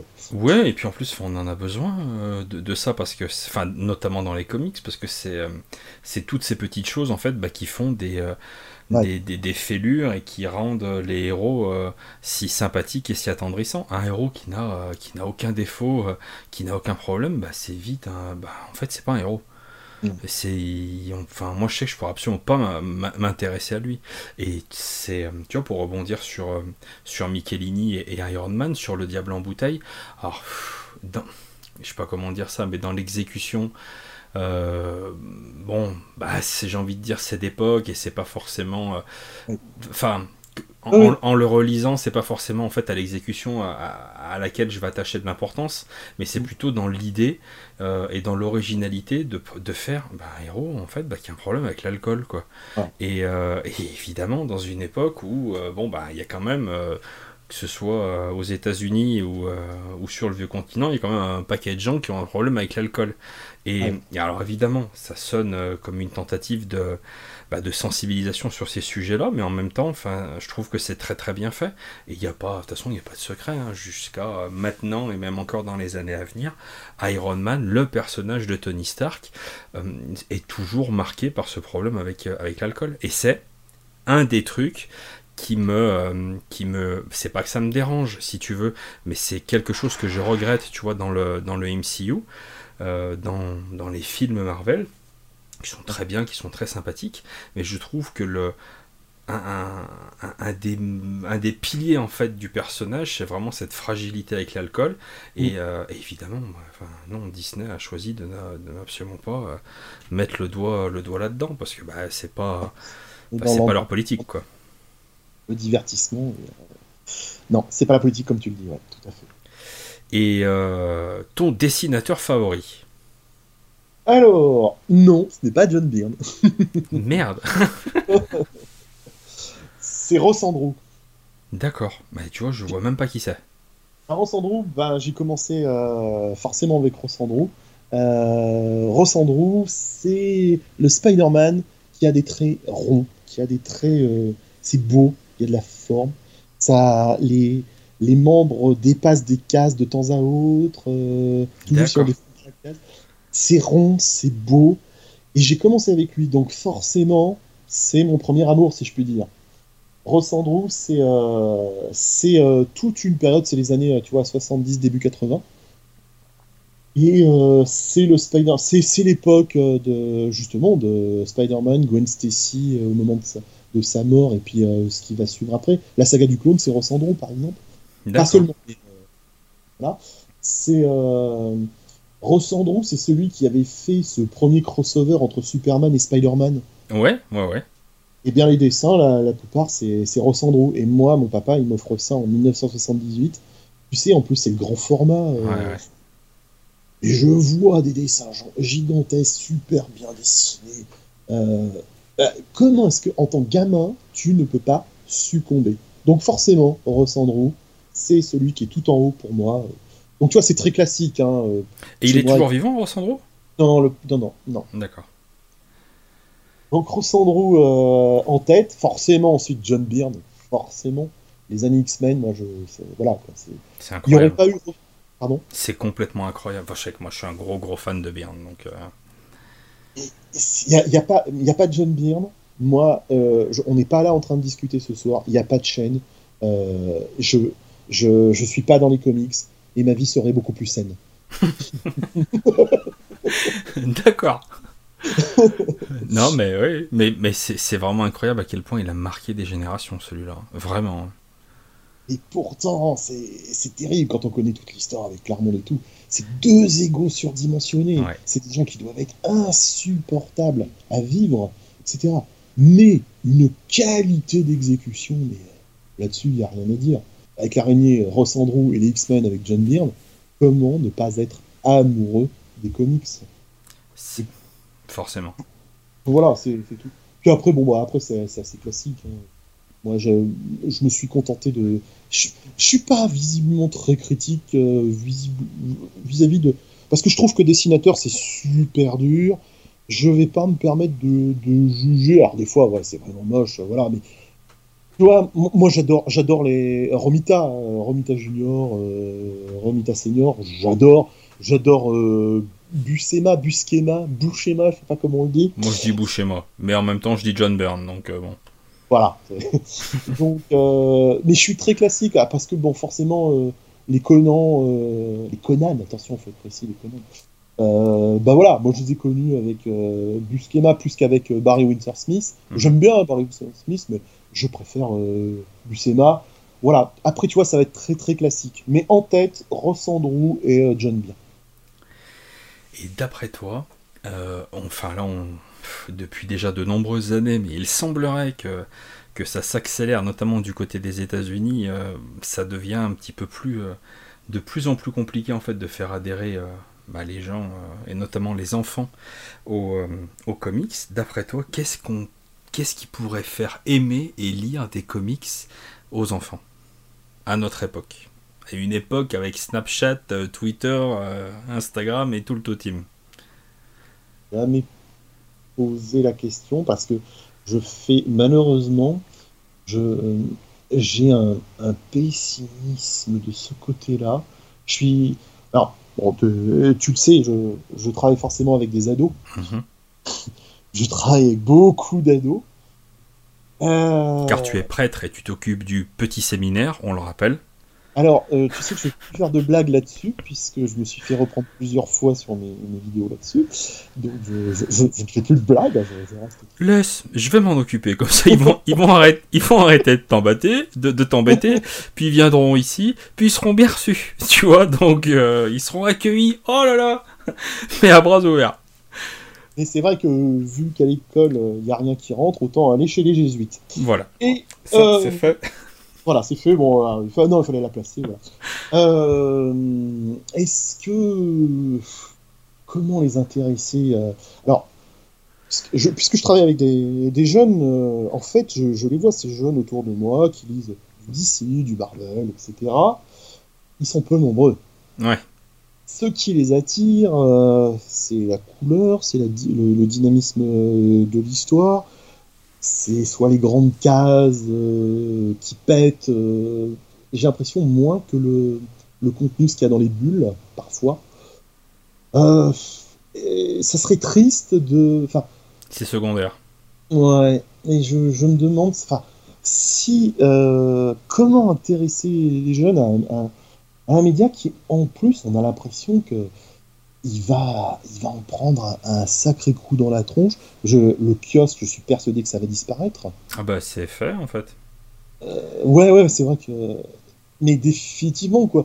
Alors, est-ce qu'il faudra euh, uniquement faire quelque chose sur, euh, sur les réseaux sociaux, sur les tablettes numériques? Est-ce qu'il faudra que ça soit lié au numérique pour les intéresser? Visiblement, on prend cette, cette direction-là, c'est-à-dire ah, c'est bien difficile à dire. J'avoue que là, tu me. Tu me, tu me J'ai. Je, je. En tout cas, ça sera. J'ai l'impression que ça sera pas pour la, la qualité de l'histoire et du scénario bah, je sais pas, tu vois. Je sais pas. Moi, je. je enfin, je regarde ce qui fait le, succès des, mangas euh, mmh. chez nous. Et, euh, et puis, euh, c'est une vague bah, qui est arrivée évidemment en France, mais il y a déjà de très nombreuses années, et qui n'a jamais cessé de se développer. Euh, mais, cette vague-là est vraiment en train de prendre des proportions a, priori. Encore une fois, je suis pas sociologue, j'ai pas le, nez dans, les chiffres de vente, mais si j'en crois, des gens qui sont beaucoup plus experts que moi dans ce domaine, euh, les, euh, les, ventes de mangas aux États-Unis sont vraiment en train d'exploser ces derniers mois, ces dernières années. Vraiment, ça monte et sont vraiment en train d'envahir complètement les États-Unis. Et donc, forcément, eh ben, ça fait perdre des lecteurs aux comics. Forcément, ça va pousser euh, bah, les gens qui tiennent les rênes de cette industrie soit à mourir, soit à évoluer, soit à changer. Et, et voilà, faut, faut regarder. Vas-y, vas-y. Euh, de, certains amis là, qui, avec qui je discute là-dessus, euh, finalement, vive le manga, parce que le, manga aujourd'hui, c'est ce qui accroche les, les gosses, et finalement, la BD ne va pas mourir peut-être visiblement grâce au manga bah le, disons que les mangas, c'est assez, euh, c'est assez facile d'accès, tout simplement parce que bah, tu prends une série, euh, il n'y a pas 115 000 spin-offs, il n'y a pas 80 ans euh, d'histoire à se taper pour comprendre un, univers et un personnage, tu prends le tome 1 et ça y est, c'est parti. quoi. Il y a aussi cette, cette notion étrangement, tu vois, qui, euh, parce que les jeunes euh, lisent principalement euh, les chapitres en, en scan trad dès qu'ils sortent, en fait, au Japon, c'est comme ça qu'ils les consomment. Il y, a, il y a des gens qui font vite les traductions et assez rapidement, ils essayent de les, en quelques heures, hein, c'est traduit, hein, ils essayent de vite lire le chapitre et je retrouve d'une certaine manière dans, dans, les plus jeunes d'entre nous, en fait, cette impatience que nous, on pouvait avoir, cette attente chaque mois quand on allait chercher notre kiosque, tu vois. Et donc, il y, a des similitudes. Donc, cette appétence pour l'imaginaire, pour le dessin et ce genre d'histoire, il existe. Cette mm. appétence euh, pour, euh, pour des, des, séries épisodiques qu'on va suivre, mais des fois pendant 5, 10, 15, 20 ans. Je prends l'exemple de One Piece qui dure encore aujourd'hui. Euh, tout ça, c'est des modèles auxquels je, bah, je pense, tu vois, qui, bah, les, les, gens devraient penser. Alors, je pense pas forcément à, Panini Comics à Urban, parce que eux, c'est simplement les, euh, les, éditeurs français, mais je pense plus à, Marvel euh, et à DC, carrément aux maisons mères, qui, doivent impérativement se réinventer pour, euh, pour tout simplement survivre. Parce que, à un moment donné, bah, le, cinéma ne marchera plus ou ne marchera plus suffisamment et c'est peut-être ça qui, euh, qui enterrera définitivement les, les comics papier. de toute façon, aujourd'hui, la BD est uniquement le prolongement du, du, cinéma hein, et, du, du, jeu vidéo d'ailleurs. Hmm. C'est... Après, c'est vrai que maintenant, quand tu vas dans un rayon euh, pour euh, aller voir les, les, dernières sorties, c'est vrai que tu vois, par exemple, qu'il y a plus de monde dans le rayon des mangas que dans le rayon des comics. C'est vrai. Ah mais euh, et puis là je trouve que euh, alors je, sillonne beaucoup euh, tu vois les, les différentes librairies et puis quand je pars en vacances comme je te, je te le disais tout à mmh. l'heure en off tu vois chez ma mère j'aime bien aller dans les différents espaces culture qu'il peut y avoir autour mmh. autour de chez elle donc c'est carrément une autre région et j'aime bien regarder si tu veux les, les, les rayons comment ils sont agencés et qu'est-ce que les libraires ou les grandes enseignes mettent en avant alors évidemment mmh. les mangas mais ça n'en finit plus. Et on se rend compte que bah, Panini, ça se réduit, mais c'est euh, mais c'est impressionnant. Euh, les soft covers, euh, ce qui a remplacé les kiosques, voilà, on les trouve même plus dans les grandes surfaces, en tout cas au moins par chez moi et bah, du côté de chez ma mère. Donc c'est vraiment toute la région, on va dire Rhône-Alpes-Auvergne. Que je connais bien parce que je suis dans la région de ta maman. Va falloir qu'on parle. et, et... Mon maman qui te choque. de quoi? C'est le mot maman qui te choque. non, en fait, j'ai eu une petite angoisse en me disant putain, il est pas loin de chez ma mère, tu vois. je peux ah pas te dire, tu vois, avec moi, mais tu veux pas que je sois proche de chez ta maman, d'accord. si je peux pas te dire pendant une demi seconde l'impression que ça m'a fait, je me suis dit ah, ah merde, ça se trouve il peut la croiser, quoi, tu, vois. non, non, on n'est pas là, quoi. Mais non, non, mais c'est marrant. Et euh, qu'est-ce que je disais? Ouais, enfin voilà, et, les... et je me rends compte à quel point, tu vois, c'est en train de, c'est train de se recroqueviller sur, euh, bah ouais, le, le, le, marché des comics en, France est complètement en train de se recroqueviller.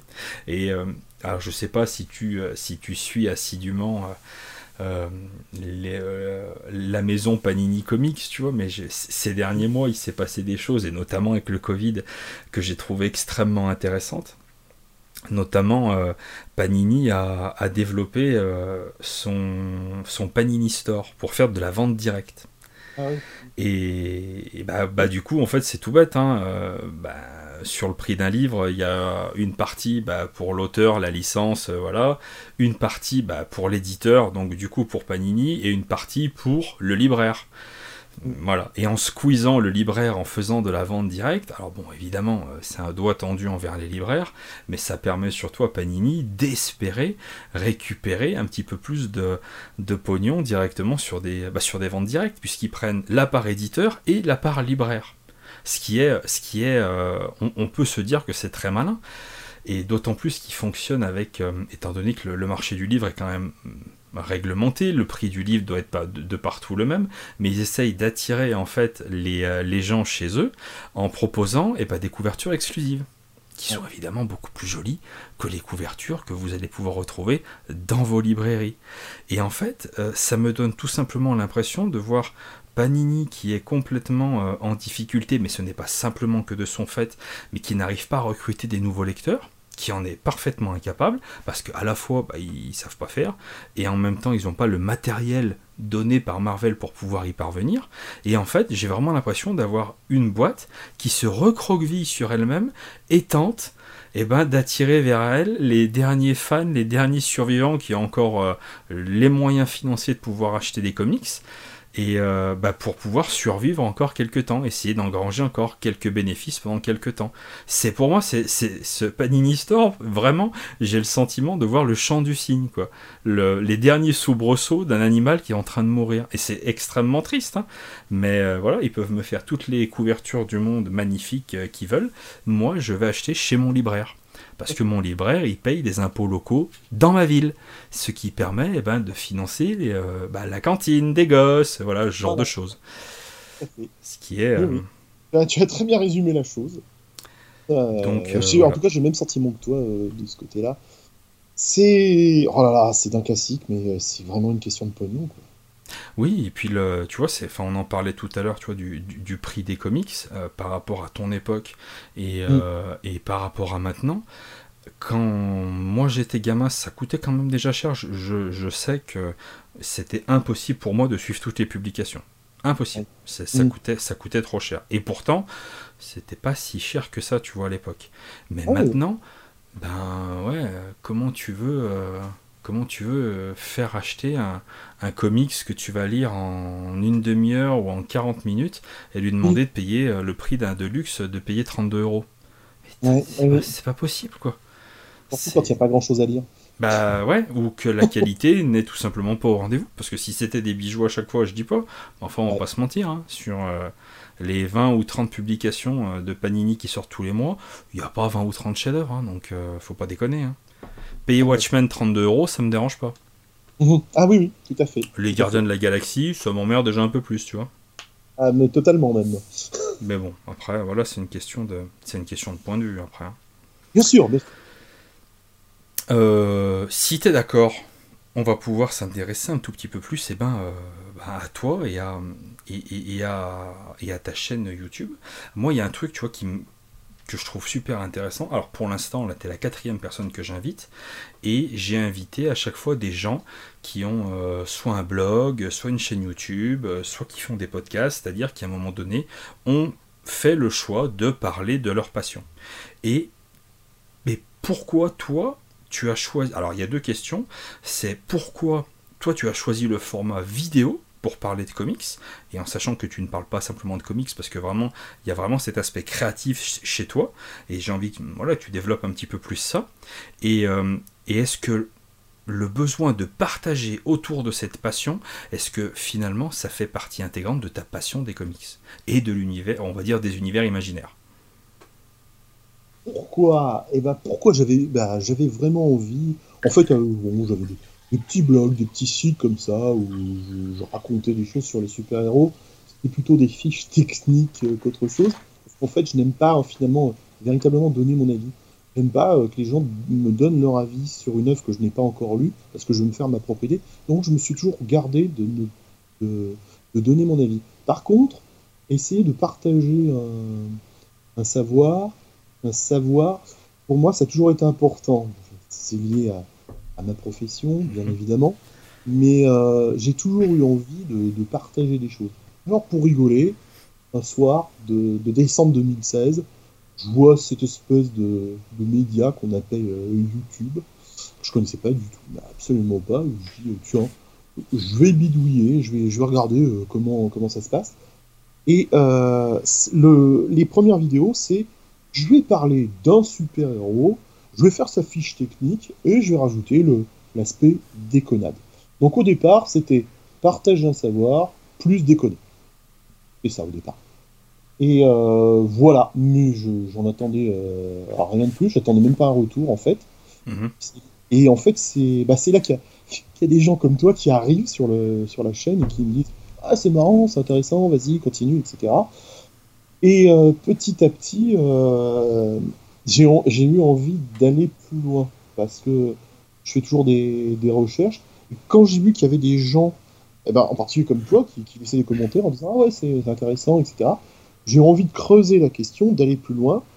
D'abord, pour moi, pour apprendre un petit peu plus sur ces univers, sur ces personnages, sur ces auteurs, et ensuite, eh ben, transmettre ce que potentiellement euh, certaines personnes ne pouvaient pas savoir. Alors je m'adressais pas aux spécialistes des comics, mais je, c'était plutôt une œuvre de vulgarisation, si tu veux. Mhm. Donc euh, mon objectif, c'était de, de, transmettre et, euh, ah, si possible, s'il y avait deux ou trois jeunes qui traînaient dans le coin, leur donner l'envie de lire des, des comics. Quoi. Donc c'était, voilà, voilà, pour résumer, c'était partager un savoir et puis essayer de voir si, bah voilà, quoi, si, si un petit retour. Et puis rapidement, en fait, la, la, la fibre nostalgique a pris le dessus, a mhm. commencé à me titiller. Et je me suis dit, euh, en fait, en discutant avec des gens comme toi, on, avait des petits commentaires. on commence à avoir les premiers commentaires en disant Ah ouais, moi je me souviens, j'avais fait ça. Je me dis Ah, c'est génial, finalement. Je vais pouvoir discuter avec des gens que j'ai pas pu rencontrer dans mon enfance. Exactement. Dans la, cour d'école, il fallait les trouver, les lecteurs hein, de, de comics. Et là, d'un seul coup, j'ai vu l'opportunité d'enfin savoir si j'étais le seul débile à lire des comics ou s'il y en avait d'autres.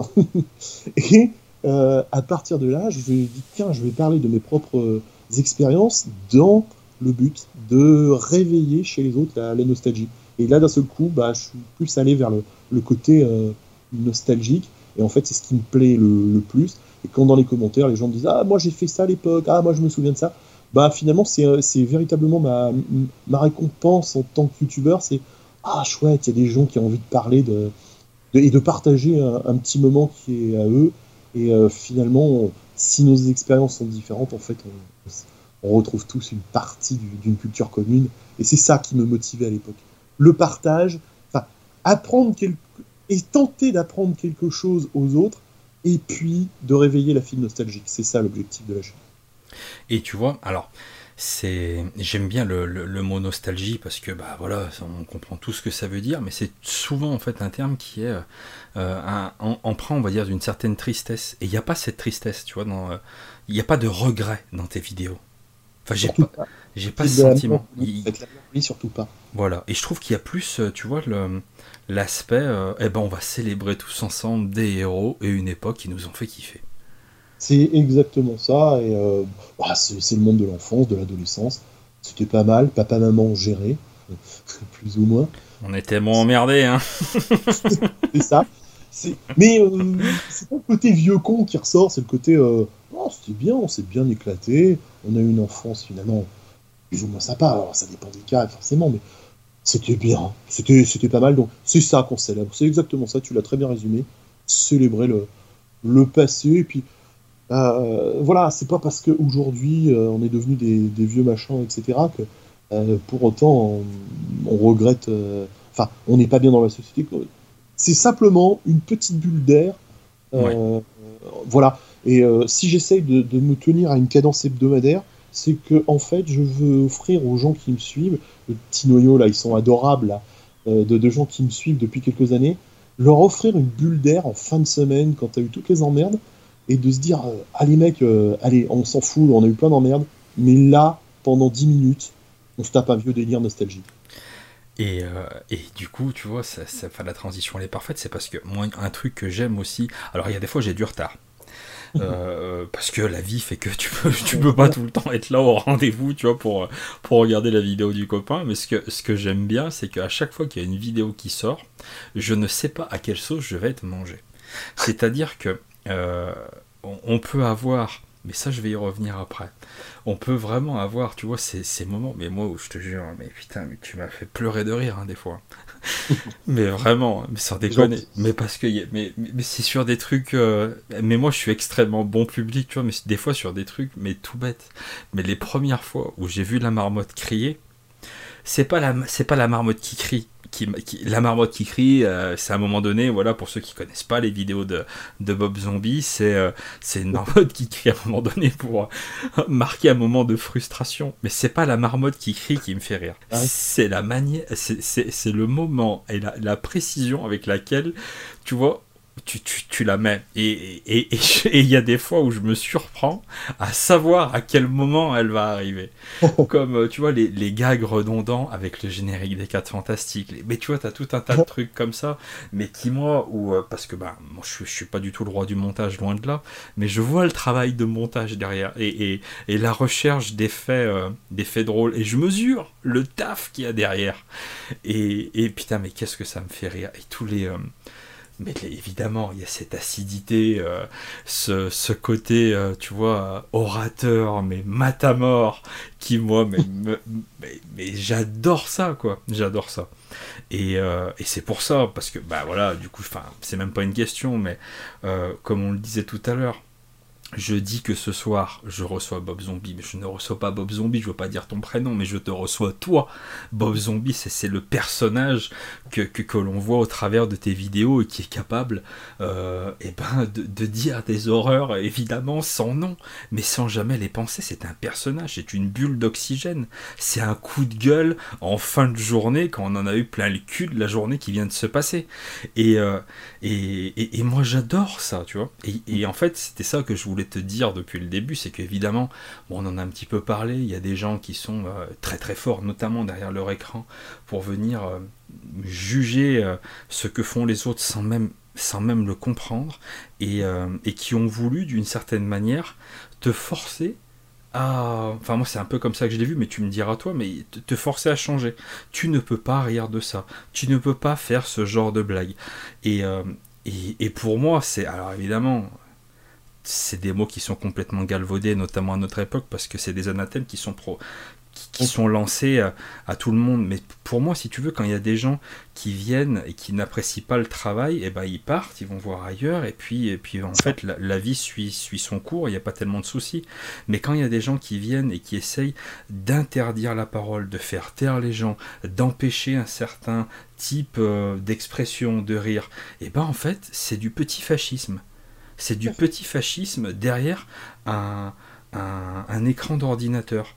Et toute notre société, et notamment à travers les réseaux sociaux, elle est vraiment, je trouve, en train de, dériver de temps en temps vers ça. Et j'ai euh, été euh, ouais, quand j'ai vu ce que tu te prenais dans la gueule et que du coup d'une certaine manière eh ben euh, bah ça avait enfin forcément quand il y a des gens qui te disent ça ça te fait pas forcément plaisir j'ai eu enfin c'est pas que j'ai eu peur tu vois mais ça m'a fait chier ça m'a fait chier, j'avais pas envie, si tu veux, que tu, euh, que tu changes de ton pour quatre cons.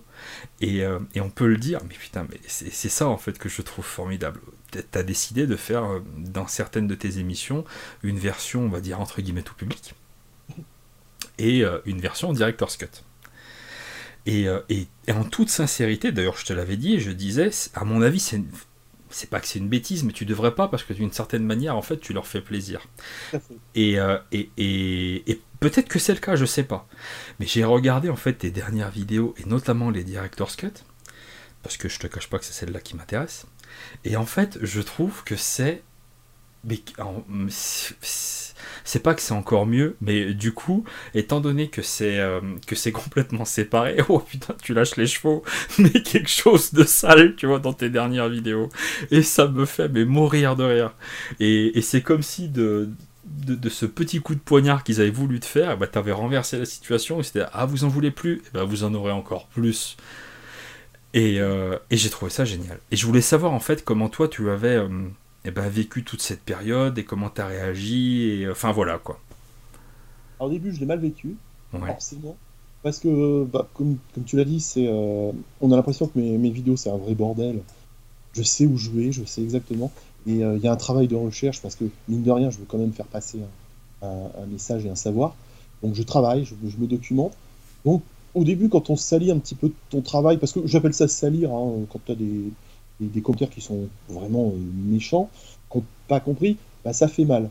Deuxièmement, ce qui fait mal, c'est que les gens n'ont pas compris que c'est un, acteur qui joue le rôle d'un vieux réac coincé dans son passé.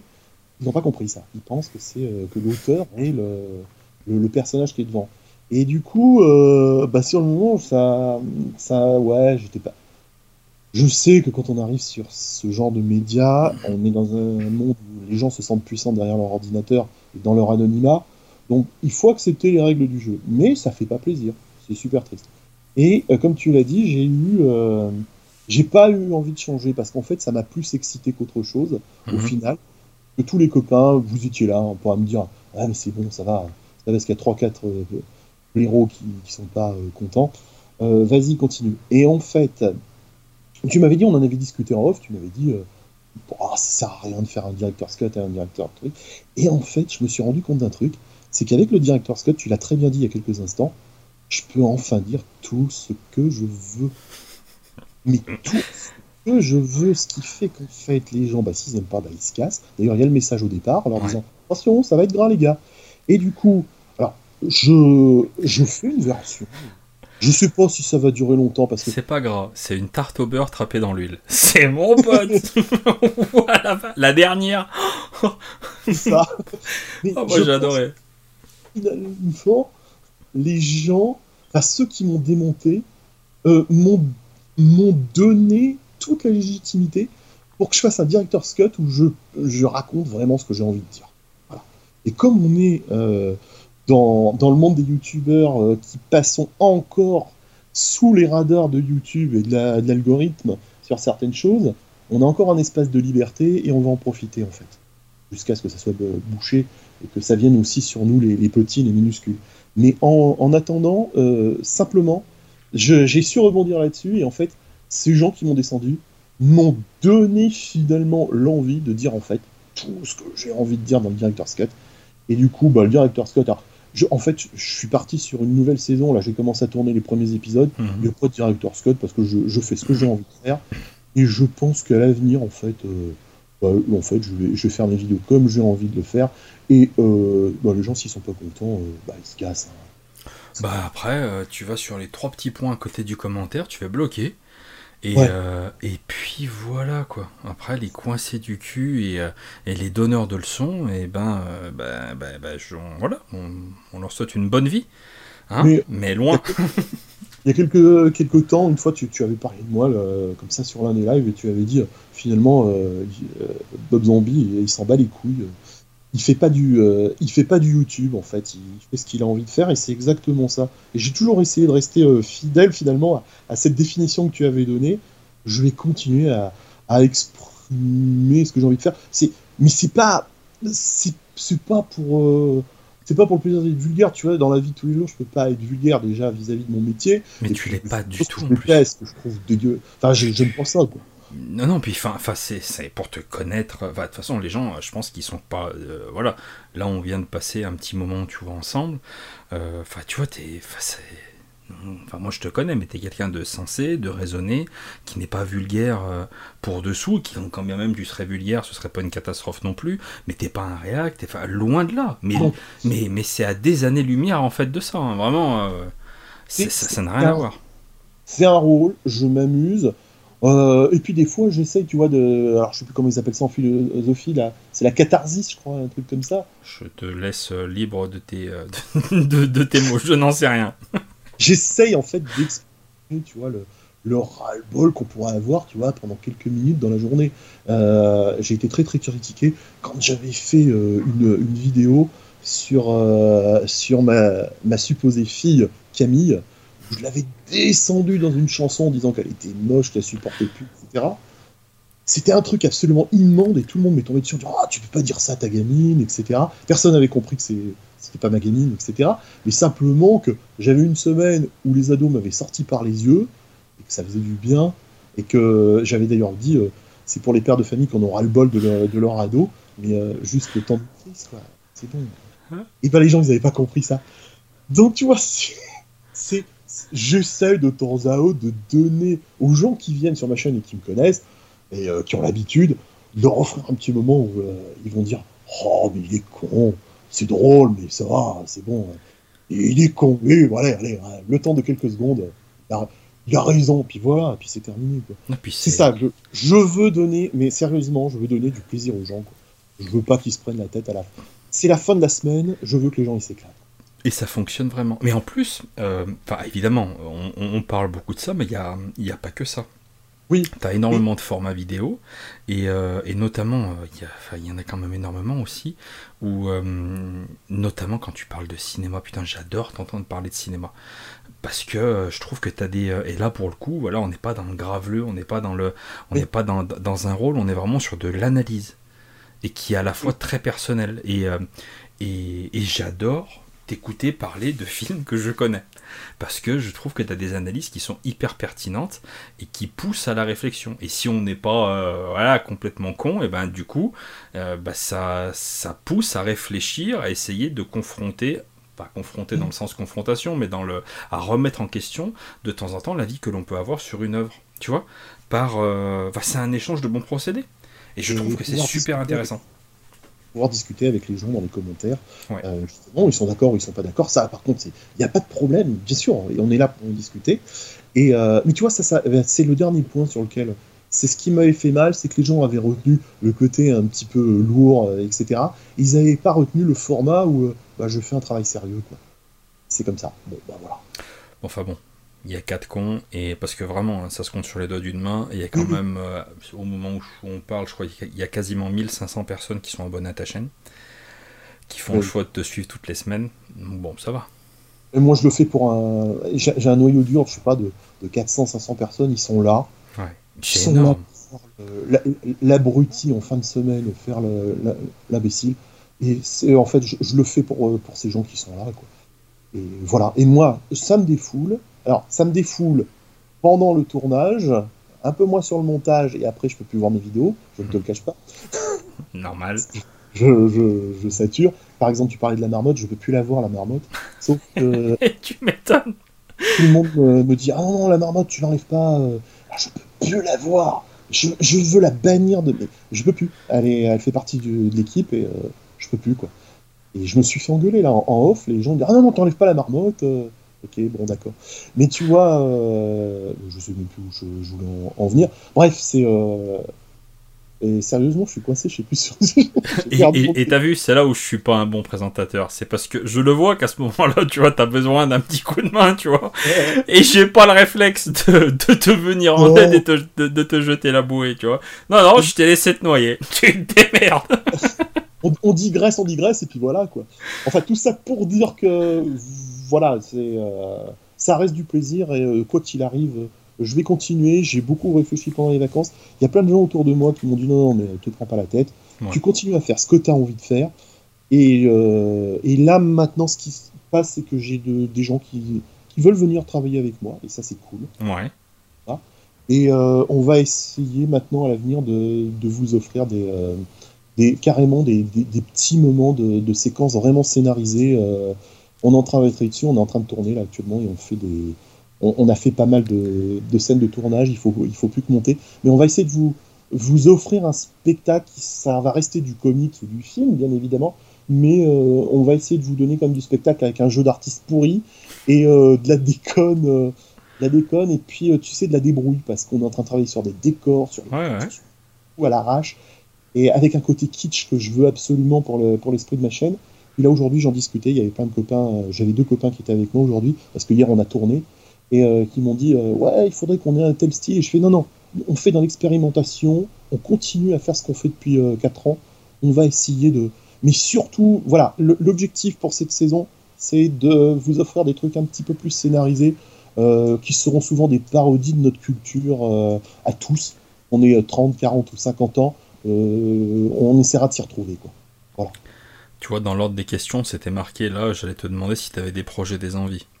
Je crois que tu es en train d'y répondre, à moins que tu aies envie de compléter. Mais sinon, tu supplantes mes questions. la seule chose que. voilà, bon, bah, voilà, au niveau de la, chaîne, pour le moment, je n'ai pas envie d'arrêter, je suis super chaud, donc je continue n'y a pas de problème. Et puis, il y, a tellement de gens gentils qui sont là. ah, vas-y, continue à faire la brutine, nous, ça nous détend. Donc, ok, je le fais. J'ai la chance d'avoir euh, aujourd'hui une compagne qui me laisse faire le mec. Euh, donc, euh, c'est bien. c'est elle est adorable. elle sait que j'en ai besoin. on a tous, plus ou moins, cette année, avec la Covid, des différentes raisons et nos vies euh, des moments difficiles. Donc elle, me laisse déconner, elle, m'offre cet espace de liberté.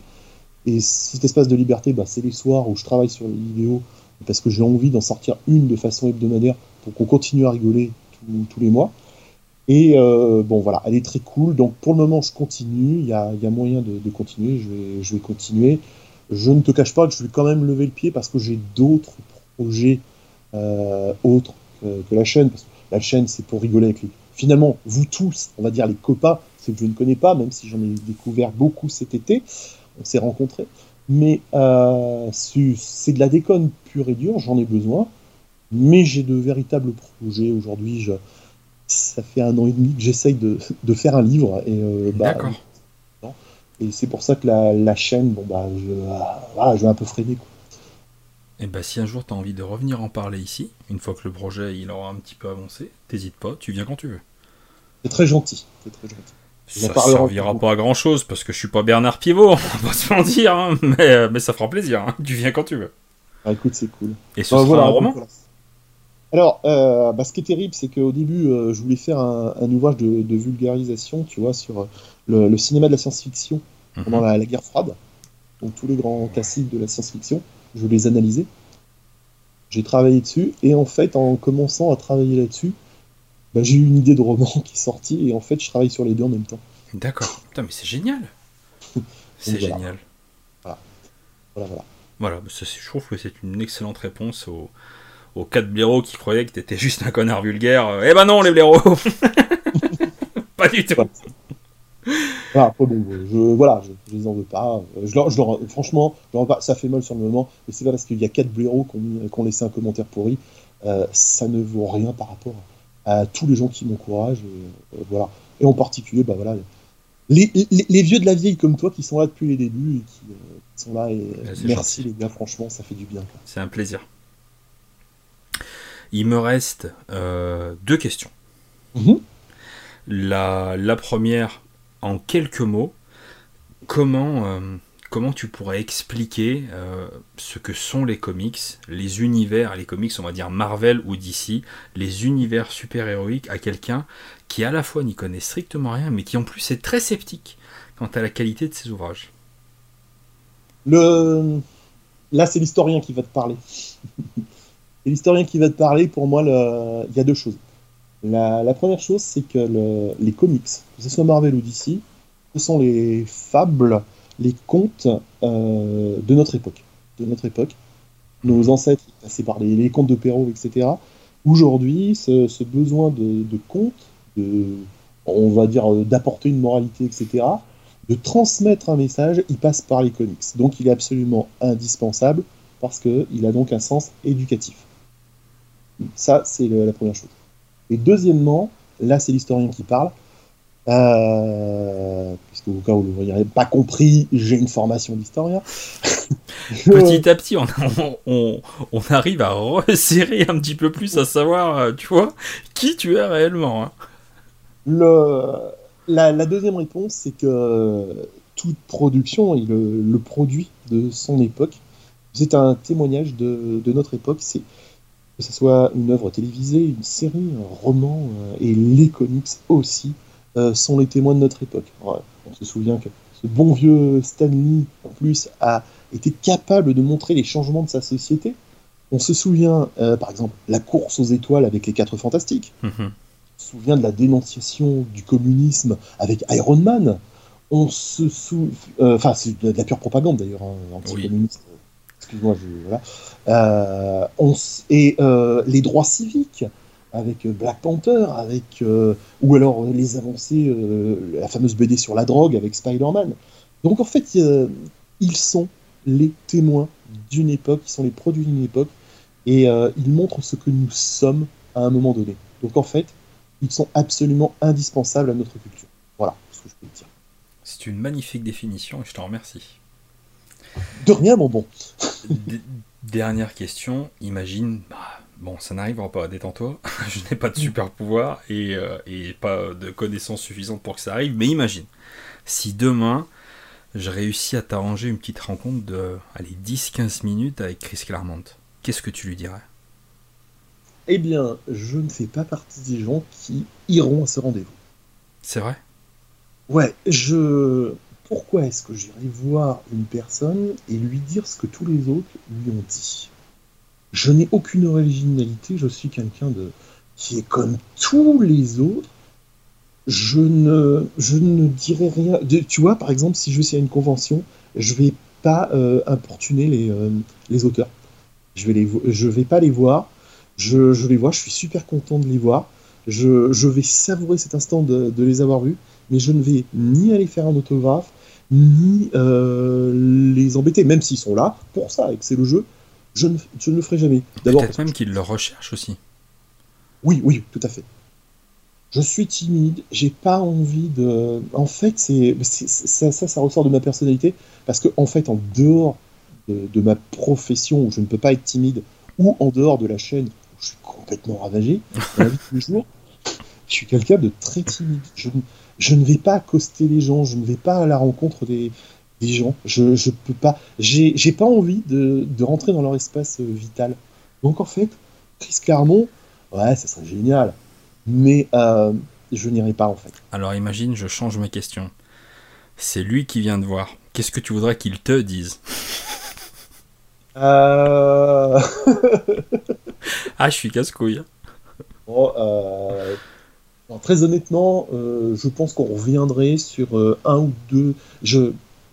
Après avoir fait quelques fleurs à, ce bon vieux Chris, je, pense très honnêtement que je reviendrai sur certains aspects de, de ces aventures où il y a eu un petit couac, où euh, j'ai envie de, de, voir sa vision, de ce qu'il a. Je chercherai à creuser, tu vois, le pourquoi il a fait ça, s'il s'en souvient, mhm. et euh, pourquoi, euh, dans, dans, quel contexte? Est-ce qu'on lui a mis la pression? Est-ce qu'il n'a pas eu le temps? Est-ce qu'il n'y a pas réfléchi? Ça serait plutôt, tu vois, sur les petits couacs que, je, je, lui poserai des questions plus qu'autre chose. Eh ben, je te remercie. Merci déjà d'avoir accepté de venir. Ah, mais ce fut un plaisir. bah, plaisir partagé, mais tu le sais, ça faisait un sacré moment que je voulais euh, faire, euh, faire ça. Il y a pas mal de, pas mal de gens que j'ai envie de faire venir, avec qui j'ai envie de partager un, un, petit instant comme ça. Je trouve que c'est, enfin voilà, moi tu vois, c'est super important pour moi. Continue, continue ce, ce, format. C'est gentil. Euh, pour le moment, bon. Alors est, alors qu'il est je n'ai écouté qu'un seul podcast. Il y en a qu'un de sorti pour l'instant, voilà. Euh, j'ai aimé le concept, et puis euh, c'est bien de voir les gens euh, autrement, autrement qu'à travers ce qu'ils font, etc. Hmm. C'est une super bonne idée. Et des personnes différentes. un petit peu notre, notre Bernard Pivot étant moderne, quoi, tu vois. Non, mais j'aime, enfin voilà, j'aime bien les gens, j'aime bien les parcours de vie, et j'aime bien m'intéresser aux gens que j'aime bien. Voilà, tu vois, ça fait partie des. Quand j'ai euh, quand j'ai annoncé ce projet et que et que j'ai sorti le premier épisode, il y a, on va pas se mentir, tu vois, il y a beaucoup de gens euh, qui m'ont dit, euh, qui, bah, déjà il y a beaucoup de gens qui m'ont dit ah ouais mais j'espère qu'il n'invitera pas euh, que des youtubeurs ou alors non mhm. tu vois je pense pas mais mais vraiment je veux inviter des gens soit que j'aime soit dont j'ai envie en fait de parler tu vois du, du travail il faut faut vraiment que j'ai que j'ai quelque chose à dire sur ces personnes là et, évidemment il y aura pas que des gens qui font des, des vidéos et ce genre de choses parce que c'est pas mhm. Enfin, je sais pas comment dire, c'est pas une fin en soi, même si j'ai forcément beaucoup plus de d'attirance pour ce milieu-là, parce que bah, c'est, bah, je fais des vidéos, donc tu te doutes bien que j'en regarde, et, voilà. Mais, euh, mais j'ai vraiment... Euh, il y a aussi des gens qui ont eu la, la, gentillesse et la sympathie de proposer et euh, eh bah, de, de, venir dans l'émission. Mais... eh bien en fait bah, non je, refuse parce que c'est pas comme ça que je vois les choses en fait. Je ne suis pas à la recherche de qui c'est qui veut venir dans mon émission. Non j'ai mhm. en, faisant cette émission j'ai une idée assez précise des gens que je veux inviter et, euh, et, des raisons pour lesquelles je veux les inviter.